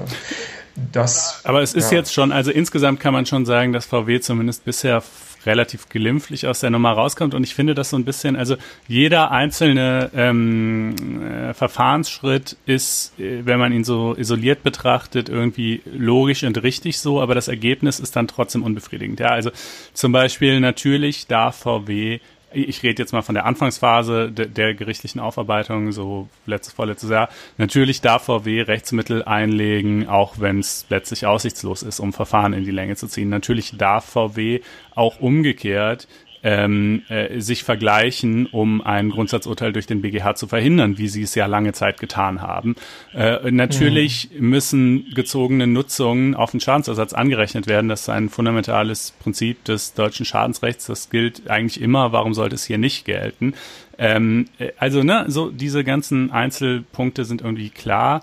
Ähm, äh, aber die, das Ergebnis wirkt dann halt trotz allem unbefriedigend. Wir haben nun mal keinen Strafschadensersatz, ja, dafür gäbe es andere Mechanismen, äh, aber nicht diesen. Ähm, äh, die eine Sache, die, das, das wurde ja letztes Jahr mal angeregt, die man vielleicht wirklich mal überdenken könnte, ist, ob man diese Möglichkeit ähm, des äh, Verhinderns von BGH-Entscheidungen, ja, also dieses Vergleichen äh, kurz bevor es zum BGH geht, äh, was, B, was VW ja lange Zeit gemacht hat, ob man das nicht irgendwie gesetzlich mal ähm, äh, verhindern kann. Denn äh, das hat ja natürlich dazu geführt, dass das alles viel lange, länger gedauert hat, dass die Leute länger gefahren sind, dass sie somit mehr Nutzungen gezogen haben, die jetzt schön gegengerechnet werden. Ja, also das hat sich ja äh, durchaus gelohnt. Ich glaube, VW hat sich schon genau überlegt, wann sie ähm, es dann zulassen, dass es zum BGH geht, wo ja klar wäre, dass sie in ja. der Sache eigentlich verlieren würden, also oder zumindest war es naheliegend. Ja, also man hat, man hat sich in, in jeder individuellen Situation, da hat man ja auch unheimlich viel Manpower dahinter gesteckt und auch mit viel IT gearbeitet, schon immer sich angeschaut, was ist wirtschaftlich sinnvoll, was nicht. Da stimme ich dir zu. Die Aspekte mit der Verzögerung und die gesetzliche mögliche Forderung, ja, ich, ich habe so wahrgenommen, dass natürlich auch sehr viel äh, Bass, sehr viel Ärger aus der Richterschaft, aus der Justiz selbst kam. Äh, weil das Terminieren, das Einarbeiten in Akten und die Auslastung natürlich der Geschäftsstellen doch sehr überhand genommen hat. Es hat, glaube ich, kein einziges Oberlandesgericht gegeben, das auch nicht eine Pressemitteilung rausgehauen hat. Wir sind da äh, unter Volllast und vor allen Dingen äh, Dieselklagen führen da zu einer hohen Auslastung. Da kommt viel zusammen. Ich bin gespannt, was wir generell dann nochmal bei den anderen äh, Autos sehen werden. Ich bin gespannt, was wir vom EuGH hören werden. Und ähm, das wird aber heute nicht unser Thema sein, was sich mit der möglichen Umsetzung der Pläne der EU-Kommission, Stichwort Sammelklage, dann runtergebrochen auf deutsches Recht äh, tun wird. Äh, und was wir dann auch vielleicht sehen werden, dass auch ausländische Verbraucherschutzorganisationen möglicherweise diese Öffnung der, der, der Verbandsklage und dieser angedachten Sammelklage dann auch nutzen werden, um auch in Deutschland ja, bleiben. Das ist die Perspektive in die Zukunft. Das, ähm, äh, ja, genau, deswegen glaube ich, dass wir da einen Cut genau. machen und schauen von der Zukunft auf, genauso wie du eben, äh, Stefan E., wirklich heute Morgen ja äh, aus deiner Sicht als Politikredakteur ganz tagesaktuell mit einbringen musstest. Ich jetzt als Wirtschaftsredakteur heute Morgen um 9.30 Uhr ein sehr interessanter Beschluss gekommen äh, aus Karlsruhe. Wir bleiben also weiterhin in Karlsruhe zum Bundesverfassungsgericht. Ähm, das Bundesverfassungsgericht hatte dazu entscheiden, in einer Verfassungsbeschwerde eines, die äh, nennen natürlich auch nie dann offen ähm, äh, Handelsunternehmens, und zwar hatte das Verhandlungsunternehmen ähm, hier bei der dritten Kammer des ersten Senats ähm, äh, zwei Verfassungsbeschwerden äh, anhängig gemacht. Da geht es um die Zulässigkeit von äh, Streikmaßnahmen und das ist ganz wichtig auf dem Betriebsparkplatz direkt vor dem Haupteingang zum Betrieb. Und zwar ähm, geht es da also um die äh, mögliche Verletzung oder Eingriff, den man dann sieht. Äh, man ist selbst nicht tarifgebunden ähm, und man fühlt sich aber durch die Streikmaßnahmen, zu denen diverse Gewerkschaften offenbar aufgerufen haben, auf dem betriebseigenen Parkplatz, der aber frei zugänglich ist, vor der Eingangs zu dem, zu dem Werk sieht man sich in seinem Grundrecht auf Eigentum und unternehmerische Handlungsfreiheit, der sich ja dann auch äh, aus dem Artikel 12, also eines Artikel 14, das andere Artikel äh, 12 herauslesen lässt, äh, sieht man sich verletzt, da man argumentiert, ähm, dass die Gewerkschaft, in dem Fall ist es glaube ich auch Verdi gewesen, äh, die Möglichkeit ähm, äh, hätte, auch anderweitig Beschäftigte anzusprechen. Mhm. Also es, konkurrieren wieder gewissermaßen die Interessen eines, eines Unternehmens kann den Namen jetzt schon mal gleich nennen, weil aus der Pressemitteilung auch hervorgeht, dass es eigentlich auch äh, zurückgeht auf eine frühere Entscheidung des Bundesarbeitsgerichts aus dem Jahr 2018, über die ich damals auch größer geschrieben habe. Es geht also um Amazon und Amazon ähm, sieht also einerseits, wie ich schon gesagt habe, Artikel äh, 12 und Artikel 14 äh, verletzt, äh, sieht aber auch natürlich das Problem, dass man hier natürlich in Konkurrenz ist zu dem Artikel 9 äh, Absatz 3 Das ist ähm, der Bereich, der natürlich äh, für das kollektive Arbeitsrecht äh, ganz grundlegend ist. Da äh, beziehen sich die äh, Gewerkschaften drauf, denn in diesem ähm, Artikel Absatz 3 ist gewissermaßen das Streikgrundrecht äh, verankert. Und ähm, darauf äh, beziehen sich die Gewerkschaften, wenn sie sagen, naja, wie wollen sie denn sonst mit ihren ähm, potenziellen Ansprechpartnern, mit den Mitarbeitern äh, ins Gespräch kommen. Und man muss sich das also so vorstellen, äh, Amazon hat ja diverse großen Zentren. Wir hatten ja auch ein sehr schönes äh, Seite 3 vor ein paar Wochen in der, in der Zeitung, äh, immer da, wo es sich lohnt, logistisch möglichst schnell viele Kunden zu erreichen. Bad Hersfeld sitzt, glaube ich, eins, es sitzt in der Nähe von Augsburg eins, es sitzt in der Nähe von Koblenz sitzt eins. Und an diesen Zentren gab es also diese Streikmaßnahmen in den Jahren, ich glaube mich zu erinnern, 2014, 2015 und zwar immer äh, dann natürlich, wenn man den größten Effekt hatte, sprich dann, wenn bei Amazon am meisten los ist. Und das wissen wir ja auch, das ist äh, der von Amazon mit initiierte äh, Cyber Monday, der sich ja dann so in den Black Friday, äh, dieses Verkaufswochenende in Amerika anschließt, aber natürlich auch die Weihnachts- und die Adventszeit. Und da will man natürlich dann auch äh, auf die schlechten, äh, vermeintlich schlechten Bedingungen für Arbeitnehmer hinweisen. Man spricht die also an äh, vor dem äh, äh, tatsächlich Betriebsgelände und das hat Amazon immens gestört. Und also die, ich muss ganz ähm, kurz nachfragen, die Streikenden sind also nicht selber Angestellte von Amazon, sondern sind quasi Gewerkschafter, die aber sagen, hier, wir protestieren dagegen und schließt uns euch uns doch mal an oder wie muss man sich das vorstellen?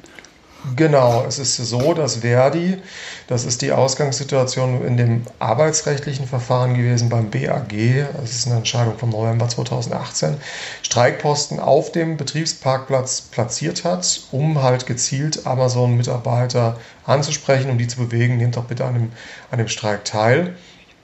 Und ähm, das Bundesarbeitsgericht hat, hat, damals entschieden, man hat sich damit natürlich auch beschäftigt, wie, wie, ist denn, wie sind die Begebenheiten, wo ist der Betriebsparkplatz, wie ist diese Werkshalle gestaltet. Teilweise muss man dann ja noch richtig weit gehen. Das spielt alles eine Rolle. Und da hat damals das Bundesarbeitsgericht gesagt, naja, eine solche Aktion, wenn sie jetzt nicht auf dem Werksgelände stattfindet, sondern unmittelbar davor, sprich auf dem Betriebsparkplatz, die kann zulässig sein. Ähm, äh, die ist aber immer abhängig von den konkreten örtlichen Begebenheiten. Äh, sie ist aber auf jeden Fall nach Ansicht des Bundesarbeitsgerichts zulässig, wenn sie vor Betreten des Geländes zulässig ist und hat sich damals äh, gegen die, ähm, hat also auch abgewogen, einerseits das Streikrecht der Gewerkschaft, die Ansprache von, von potenziellen Mitstreikenden gegenüber diesem absoluten Besitzschutz, auf den sich Amazon bezogen hat, weil es ja um Betriebsparkplatz geht, der vorgelagert ist zum eigentlichen Betriebsgelände, auf den aber du und ich auch einfach können. Und äh, ein weiteres Argument war damals zumindest, es geht ja nicht um eine dauerhafte äh, Beeinflussung oder einen Eingriff oder, ja, wie soll man das so sagen, ähm, Ansprache von Mitarbeitern, dass man die dauerhaft abhält, sondern es ist eine kurzzeitige und situative Ansprache von Interessenten, um halt auf die Arbeitswilligen einzuwirken. Die Sache hat sich weitergedreht. Äh, Amazon hat damals schon gesagt, ähm, sie, ihnen geht es vor allen Dingen um die Sicherheit der Mitarbeiter auf dem Betriebsgelände. Und die höchste Priorität, so hieß es damals seitens des Konzerns, ist, dass die Sicherheit und die Arbeitsbedingungen auf dem gesamten Betriebsgelände gewährleistet sind. Also wir kommen wieder zu dem, das wirklich wir kommen also wieder zu dem Problem ist. mit dem Parkplatz. Genau. So, und was hat er, um das kurz abzukürzen, weil äh, wir haben ja noch ein, zwei andere Themen. Auch das Bundesverfassungsgericht hat sich angeschaut, wie ist es mit dem Artikel 14 Absatz 1, wie ist es mit dem Artikel 12 Absatz 1 Grundgesetz in Verbindung mit dem Artikel 2.1, also die allgemeine Handlungsfreiheit.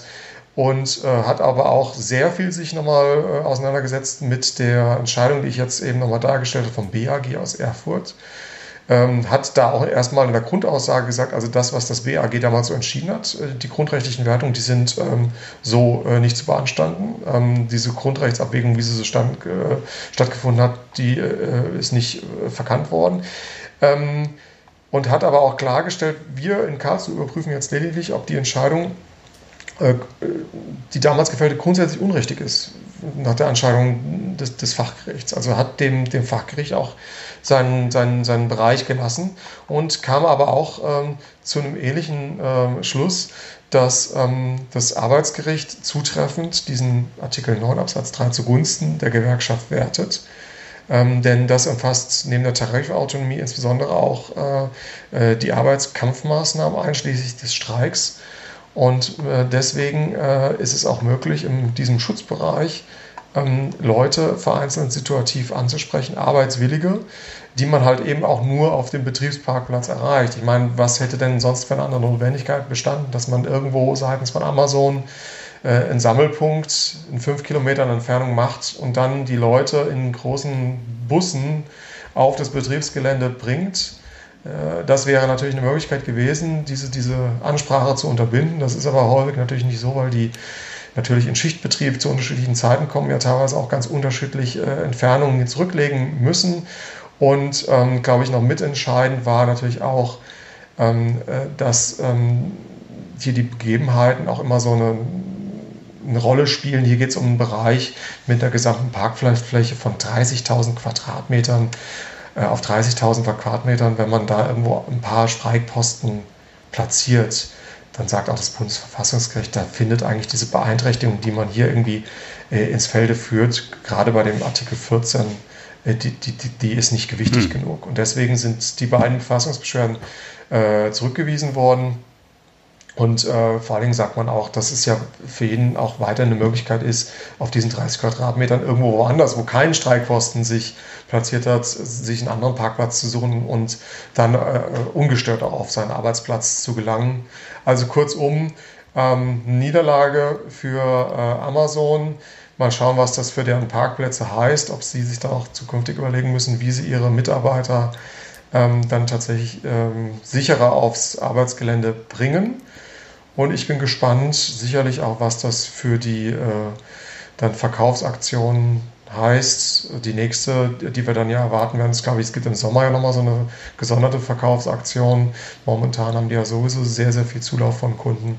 Aber im November, wenn der Black Friday ist, in Amerika wird es mhm. sicherlich nochmal sehr spannend. Also, das soll es aber zumindest zu der Sache Jeff sein. Jeff Bezos Privatvermögen ist kürzlich, meine ich, auf um die 189 Milliarden äh, US-Dollar gestiegen. Ich glaube, genau. ich glaube, genau. er wird es verschmerzen können, wenn äh, auf dem ja. Parkplatz äh, vor seinem Betriebsgelände, dem öffentlich zugänglichen, mal hin und wieder genau. Leute, seine Arbeitgeber angesprochen werden.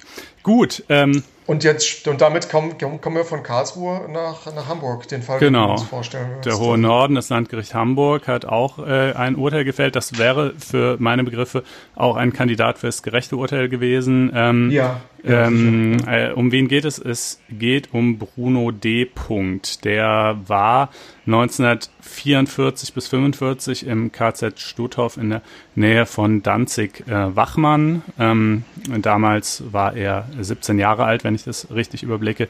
Heute ist er 93, ja. ja? Und äh, das führt schon mal zunächst mal zu der absurd anmutenden Konstellation, weil eben die, die Verurteilung oder überhaupt auch nur die Anklage ähm, der diversen Menschen, die in den KZs ähm, Dienst äh, getan haben, äh, äh, die ist ja jahrzehntelang einfach nicht erfolgt. Ne? Also es gab zum großen Teil gab es einfach keinen kein Verfolgungseifer. Natürlich ist ja auch alles hinlänglich bekannt in der deutschen Justiz. Ähm, äh, gab es noch viele Altnazis und so weiter, die also auch wirklich keine Ambitionen hatten, äh, da irgendwen zur Verantwortung zu ziehen. Äh, hinzu kommt, das muss man fairerweise aber auch sagen, ähm, äh, dass die ähm, Anklage und Verurteilung wegen Beihilfe zum Mord ähm, jetzt sich zumindest nicht für jeden der in irgendeiner Form in einem KZ mitgearbeitet hat, also sich zumindest nicht aufdrängt. Inzwischen sieht die Rechtsprechung das so. Ähm, 2015 äh, gab es da, äh, meine ich, äh, gleich mehrere richtungsweisende Urteile. Einmal gegen ähm, den Herrn äh, Demjanjuk und äh, dann noch einen zweiten, dessen Name mir gerade entfallen ist. Ähm, die, eben die neuere Rechtsprechung, die da jetzt vor einigen Jahren statuiert wurde, die basiert halt auf der Annahme dieser, dieser arbeitsteilig organisierten Tötungsmaschinerie, die Konzentrationslager ja tatsächlich waren. Ähm, und ähm, trotz der durchaus hohen Hürden, die man an äh, den Nachweis äh, eines äh, Tötungsdelikts ähm, natürlich anlegt, äh, sehen sie das eben als gegeben. So, das heißt, inzwischen äh, sind sowohl institutionell als auch dogmatisch die Voraussetzungen geschaffen, um äh, die Menschen ähm, strafrechtlich zur Verantwortung zu ziehen. Allerdings, die allermeisten sind natürlich tot und die, die noch leben, sind Greise. Ähm, so auch hier.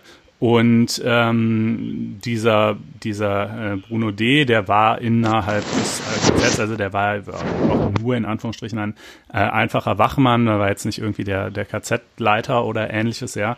Ähm, äh, gleichwohl sagt das Gericht eben, er hat sich da absolut äh, mit verantwortlich gemacht, er wusste, äh, was er tat. Er hatte, das ist natürlich auch immer so ein, ein Einwand, der gerne mal vorgetragen wird, er hat sich auch nicht in einem Befehlsnotstand befunden, also es war nicht etwa so, dass er quasi hätte gewärtigen müssen, dass äh, dass es ihm selbst ans Leben geht, wenn, wenn er da nicht seinen Dienst tut, ja, dann, dann das könnte natürlich entschuldigend wirken. Aber so war es eben nicht, ja. Er hätte sich äh, versetzen lassen können, anderswohin. Er war nicht gezwungen, ähm, diesen Dienst da zu tun. Äh, es war, wurde ihm natürlich dringend nahegelegt, klar, aber äh, er hätte sich dem entziehen können und hätte das eben auch müssen. Und stattdessen hat er, wie äh, so viele in diesen Tagen, sich eben dazu entschieden, wegzugucken, wegzuducken und weiterzumachen. Ja, äh, und äh, das äh, reicht eben aus, um ihn in diesem Fall wegen Beihilfe zum Mord in 5232 Fällen äh, zu verurteilen. Nach Jugendstrafrecht, weil dafür eben maßgeblich ist. Weil er ja 17 war. Genau, genau weil, ja. weil, er, weil er 17 war oder vielleicht war er dann zum Ende hin 18, aber gleichwohl. Auch da kann ja Jugendstrafrecht noch Anwendung finden.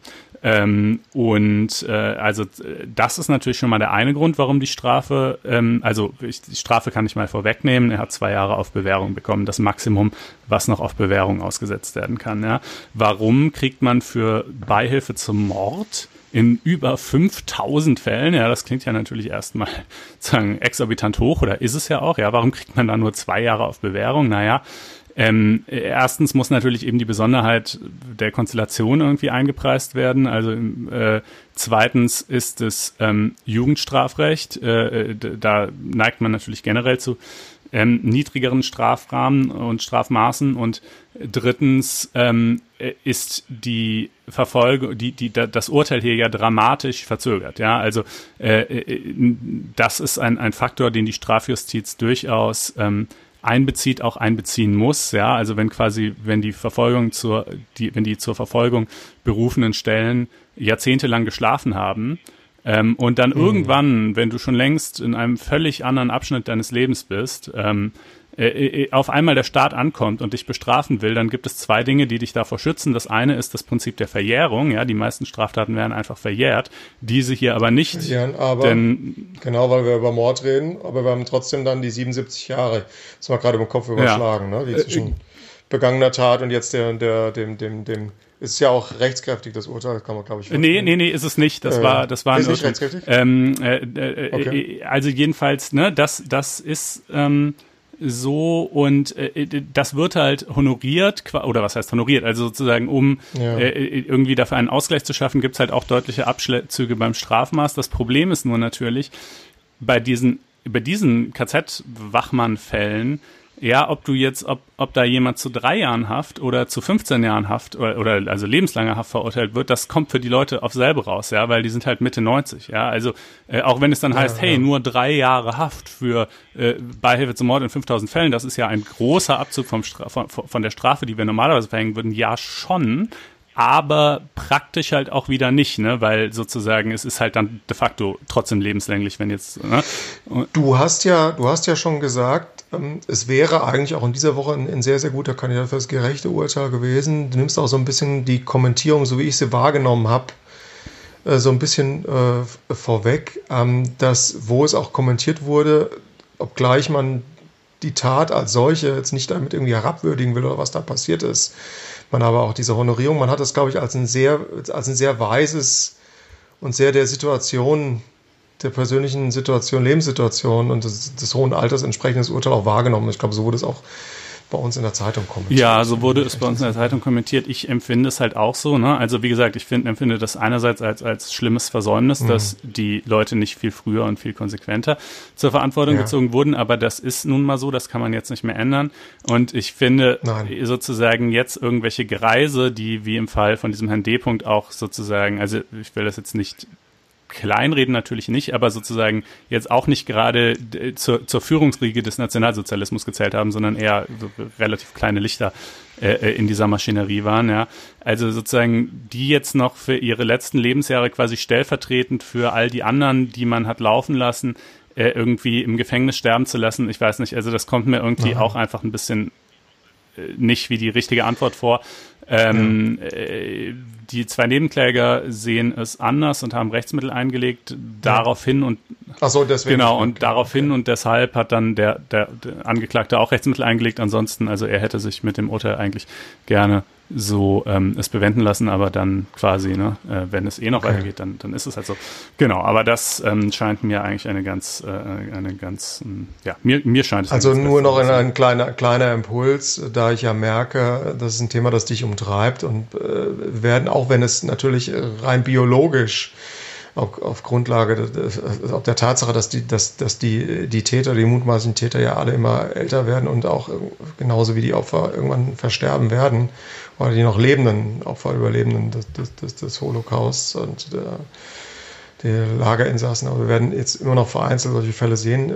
Vielleicht ist es ja ein Thema, das man auch wieder gesondert nochmal auch in einer rechtspolitischen eigenen Podcast-Sendung nochmal darstellen ja. könnte. Das ist vielleicht nochmal mein Impuls so zurückgespielt, weil äh, das, da steckt doch sehr viel auch wirklich rechtspolitisch, ähm, strafrechtlich, äh, kriminologisch, mhm. doch sehr viele Seitenaspekte. Ja, auf jeden Fall. Das, äh, ich glaube aber. Ist auf ja, der langen Liste glaub, von Dingen, ist, äh, die wir, die wir äh, planen. ähm, äh, alles eine Frage der Zeit. Auch diese Sendung ist eine Frage der Zeit. Wir sind schon ganz schön lang dran. Vielleicht wird das hier die längste Folge aller Zeiten, Markus. Das wäre ja mal ein Ding. Ähm, und deswegen springen wir schnell über einen äh, großen Teich. Genau. Ne? So Für das gerechte Urteil, das ist etwas, et, ja, doch, das ist seichtere Kost, definitiv. Ähm, aber ähm, äh, auch ganz interessant und auch nicht, auch jetzt nicht gänzlich gesellschaftlich medial irrelevant, finde ich. Ähm, da muss man erst ein bisschen Vorgeschichte kennen, ja. Ähm, Anfang 2019 hat eine, war eine Reihe von, von amerikanischen Schülern, darunter einer namens Nicholas Sandman, äh, bei einer Demo äh, gegen äh, Abtreibungen, also ich weiß jetzt nicht, ob es pauschal gegen jegliche Abtreibung war oder hm, irgendwie vielleicht ein bisschen differenzierter als das. Jedenfalls eine Pro-Life-Demo in Washington und dieser Nicholas Sandman, der trug eine MAGA, also Make America Great Again äh, Kappe, ja. Ähm, das reicht diese beiden Data Points, ja, also äh, noch dazu ist er, ist er Mann oder jedenfalls Jugendlicher und weiß, ja, also äh, mit äh, weißer Jugendlicher mit, mit äh, Trump-Anhänger, äh, der gegen Abtreibung demonstriert, ähm, äh, äh, reichen natürlich aus, um ihn sozusagen sofort äh, zum, zum Sinnbild äh, all, von allem zu machen, was, was schlecht in der Welt läuft, zumindest eben für weite Teile der amerikanischen Linken und insbesondere der amerikanischen Twitter-Linken. So. Was passierte dann als nächstes? Ähm, auf Twitter hat irgendein dubioser Account, den keiner kannte, der auch später bald darauf wieder gelöscht wurde, ein Video veröffentlicht, wo man so einen kurzen Ausschnitt sieht, ähm, wo eben dieser Nicholas Sandman da steht und ihm gegenüber steht ein, ein indigener Amerikaner, also ein, ein Indianer, ähm, äh, der dort auch war, in, auf demselben Platz. Es fand da zugleich auch noch eben eine, eine andere Demonstration für die Rechte von indigenen Amerikanern statt. Und der Amerikaner äh, äh, äh, äh, indigene Amerikaner trommelt äh, auf so einer Trommel, die er dabei hat und Sandman äh, grinst ihn so ein bisschen so, man könnte es vielleicht so ein bisschen, äh, also man könnte es über ein überhebliches Grinsen nennen, man kann es aber auch durchaus anders interpretieren an. Ähm, und äh, äh, daraus, und es gibt so, ein so ein bisschen so ein, so ein Wortwechsel, aber es ist halt eine kurze Sequenz und eigentlich ist nicht so ganz klar, was die Situation überhaupt ist. Anders natürlich für die äh, äh, amerikanische Linke auf Twitter, für die ist die Situation sofort sonnenklar. Ja, nämlich halt hier haben wir sozusagen den äh, dreist und feist grinsenden äh, Rassisten, der sich über äh, der der Trump-Fan ist und gegen Abtreibungen ist und sich jetzt hier irgendwie lustig macht äh, und und den armen indigenen Amerikaner äh, diskriminiert äh, und äh, irgendwie ähm, äh, der Lächerlichkeit preisgibt und äh, das sozusagen, ne, das war halt, äh, wie, wie man das dann so kennt, das ist ja angemessen hässlich beschrieben mit dem Wort Shitstorm. Ähm, äh, das gibt's in Deutschland auch, in Amerika äh, noch in sehr viel schlimmerem Ausmaß. Ne? Also sozusagen die, die, die gesamte Spaltung der Gesellschaft und, und äh, die Geringfügigkeiten, die teilweise ausreichen, um, um Empörungswellen loszutreten. Das ist dort nochmal erheblich extremer als bei uns. Kann man nur hoffen, dass es bei uns auch nie so wird, ja.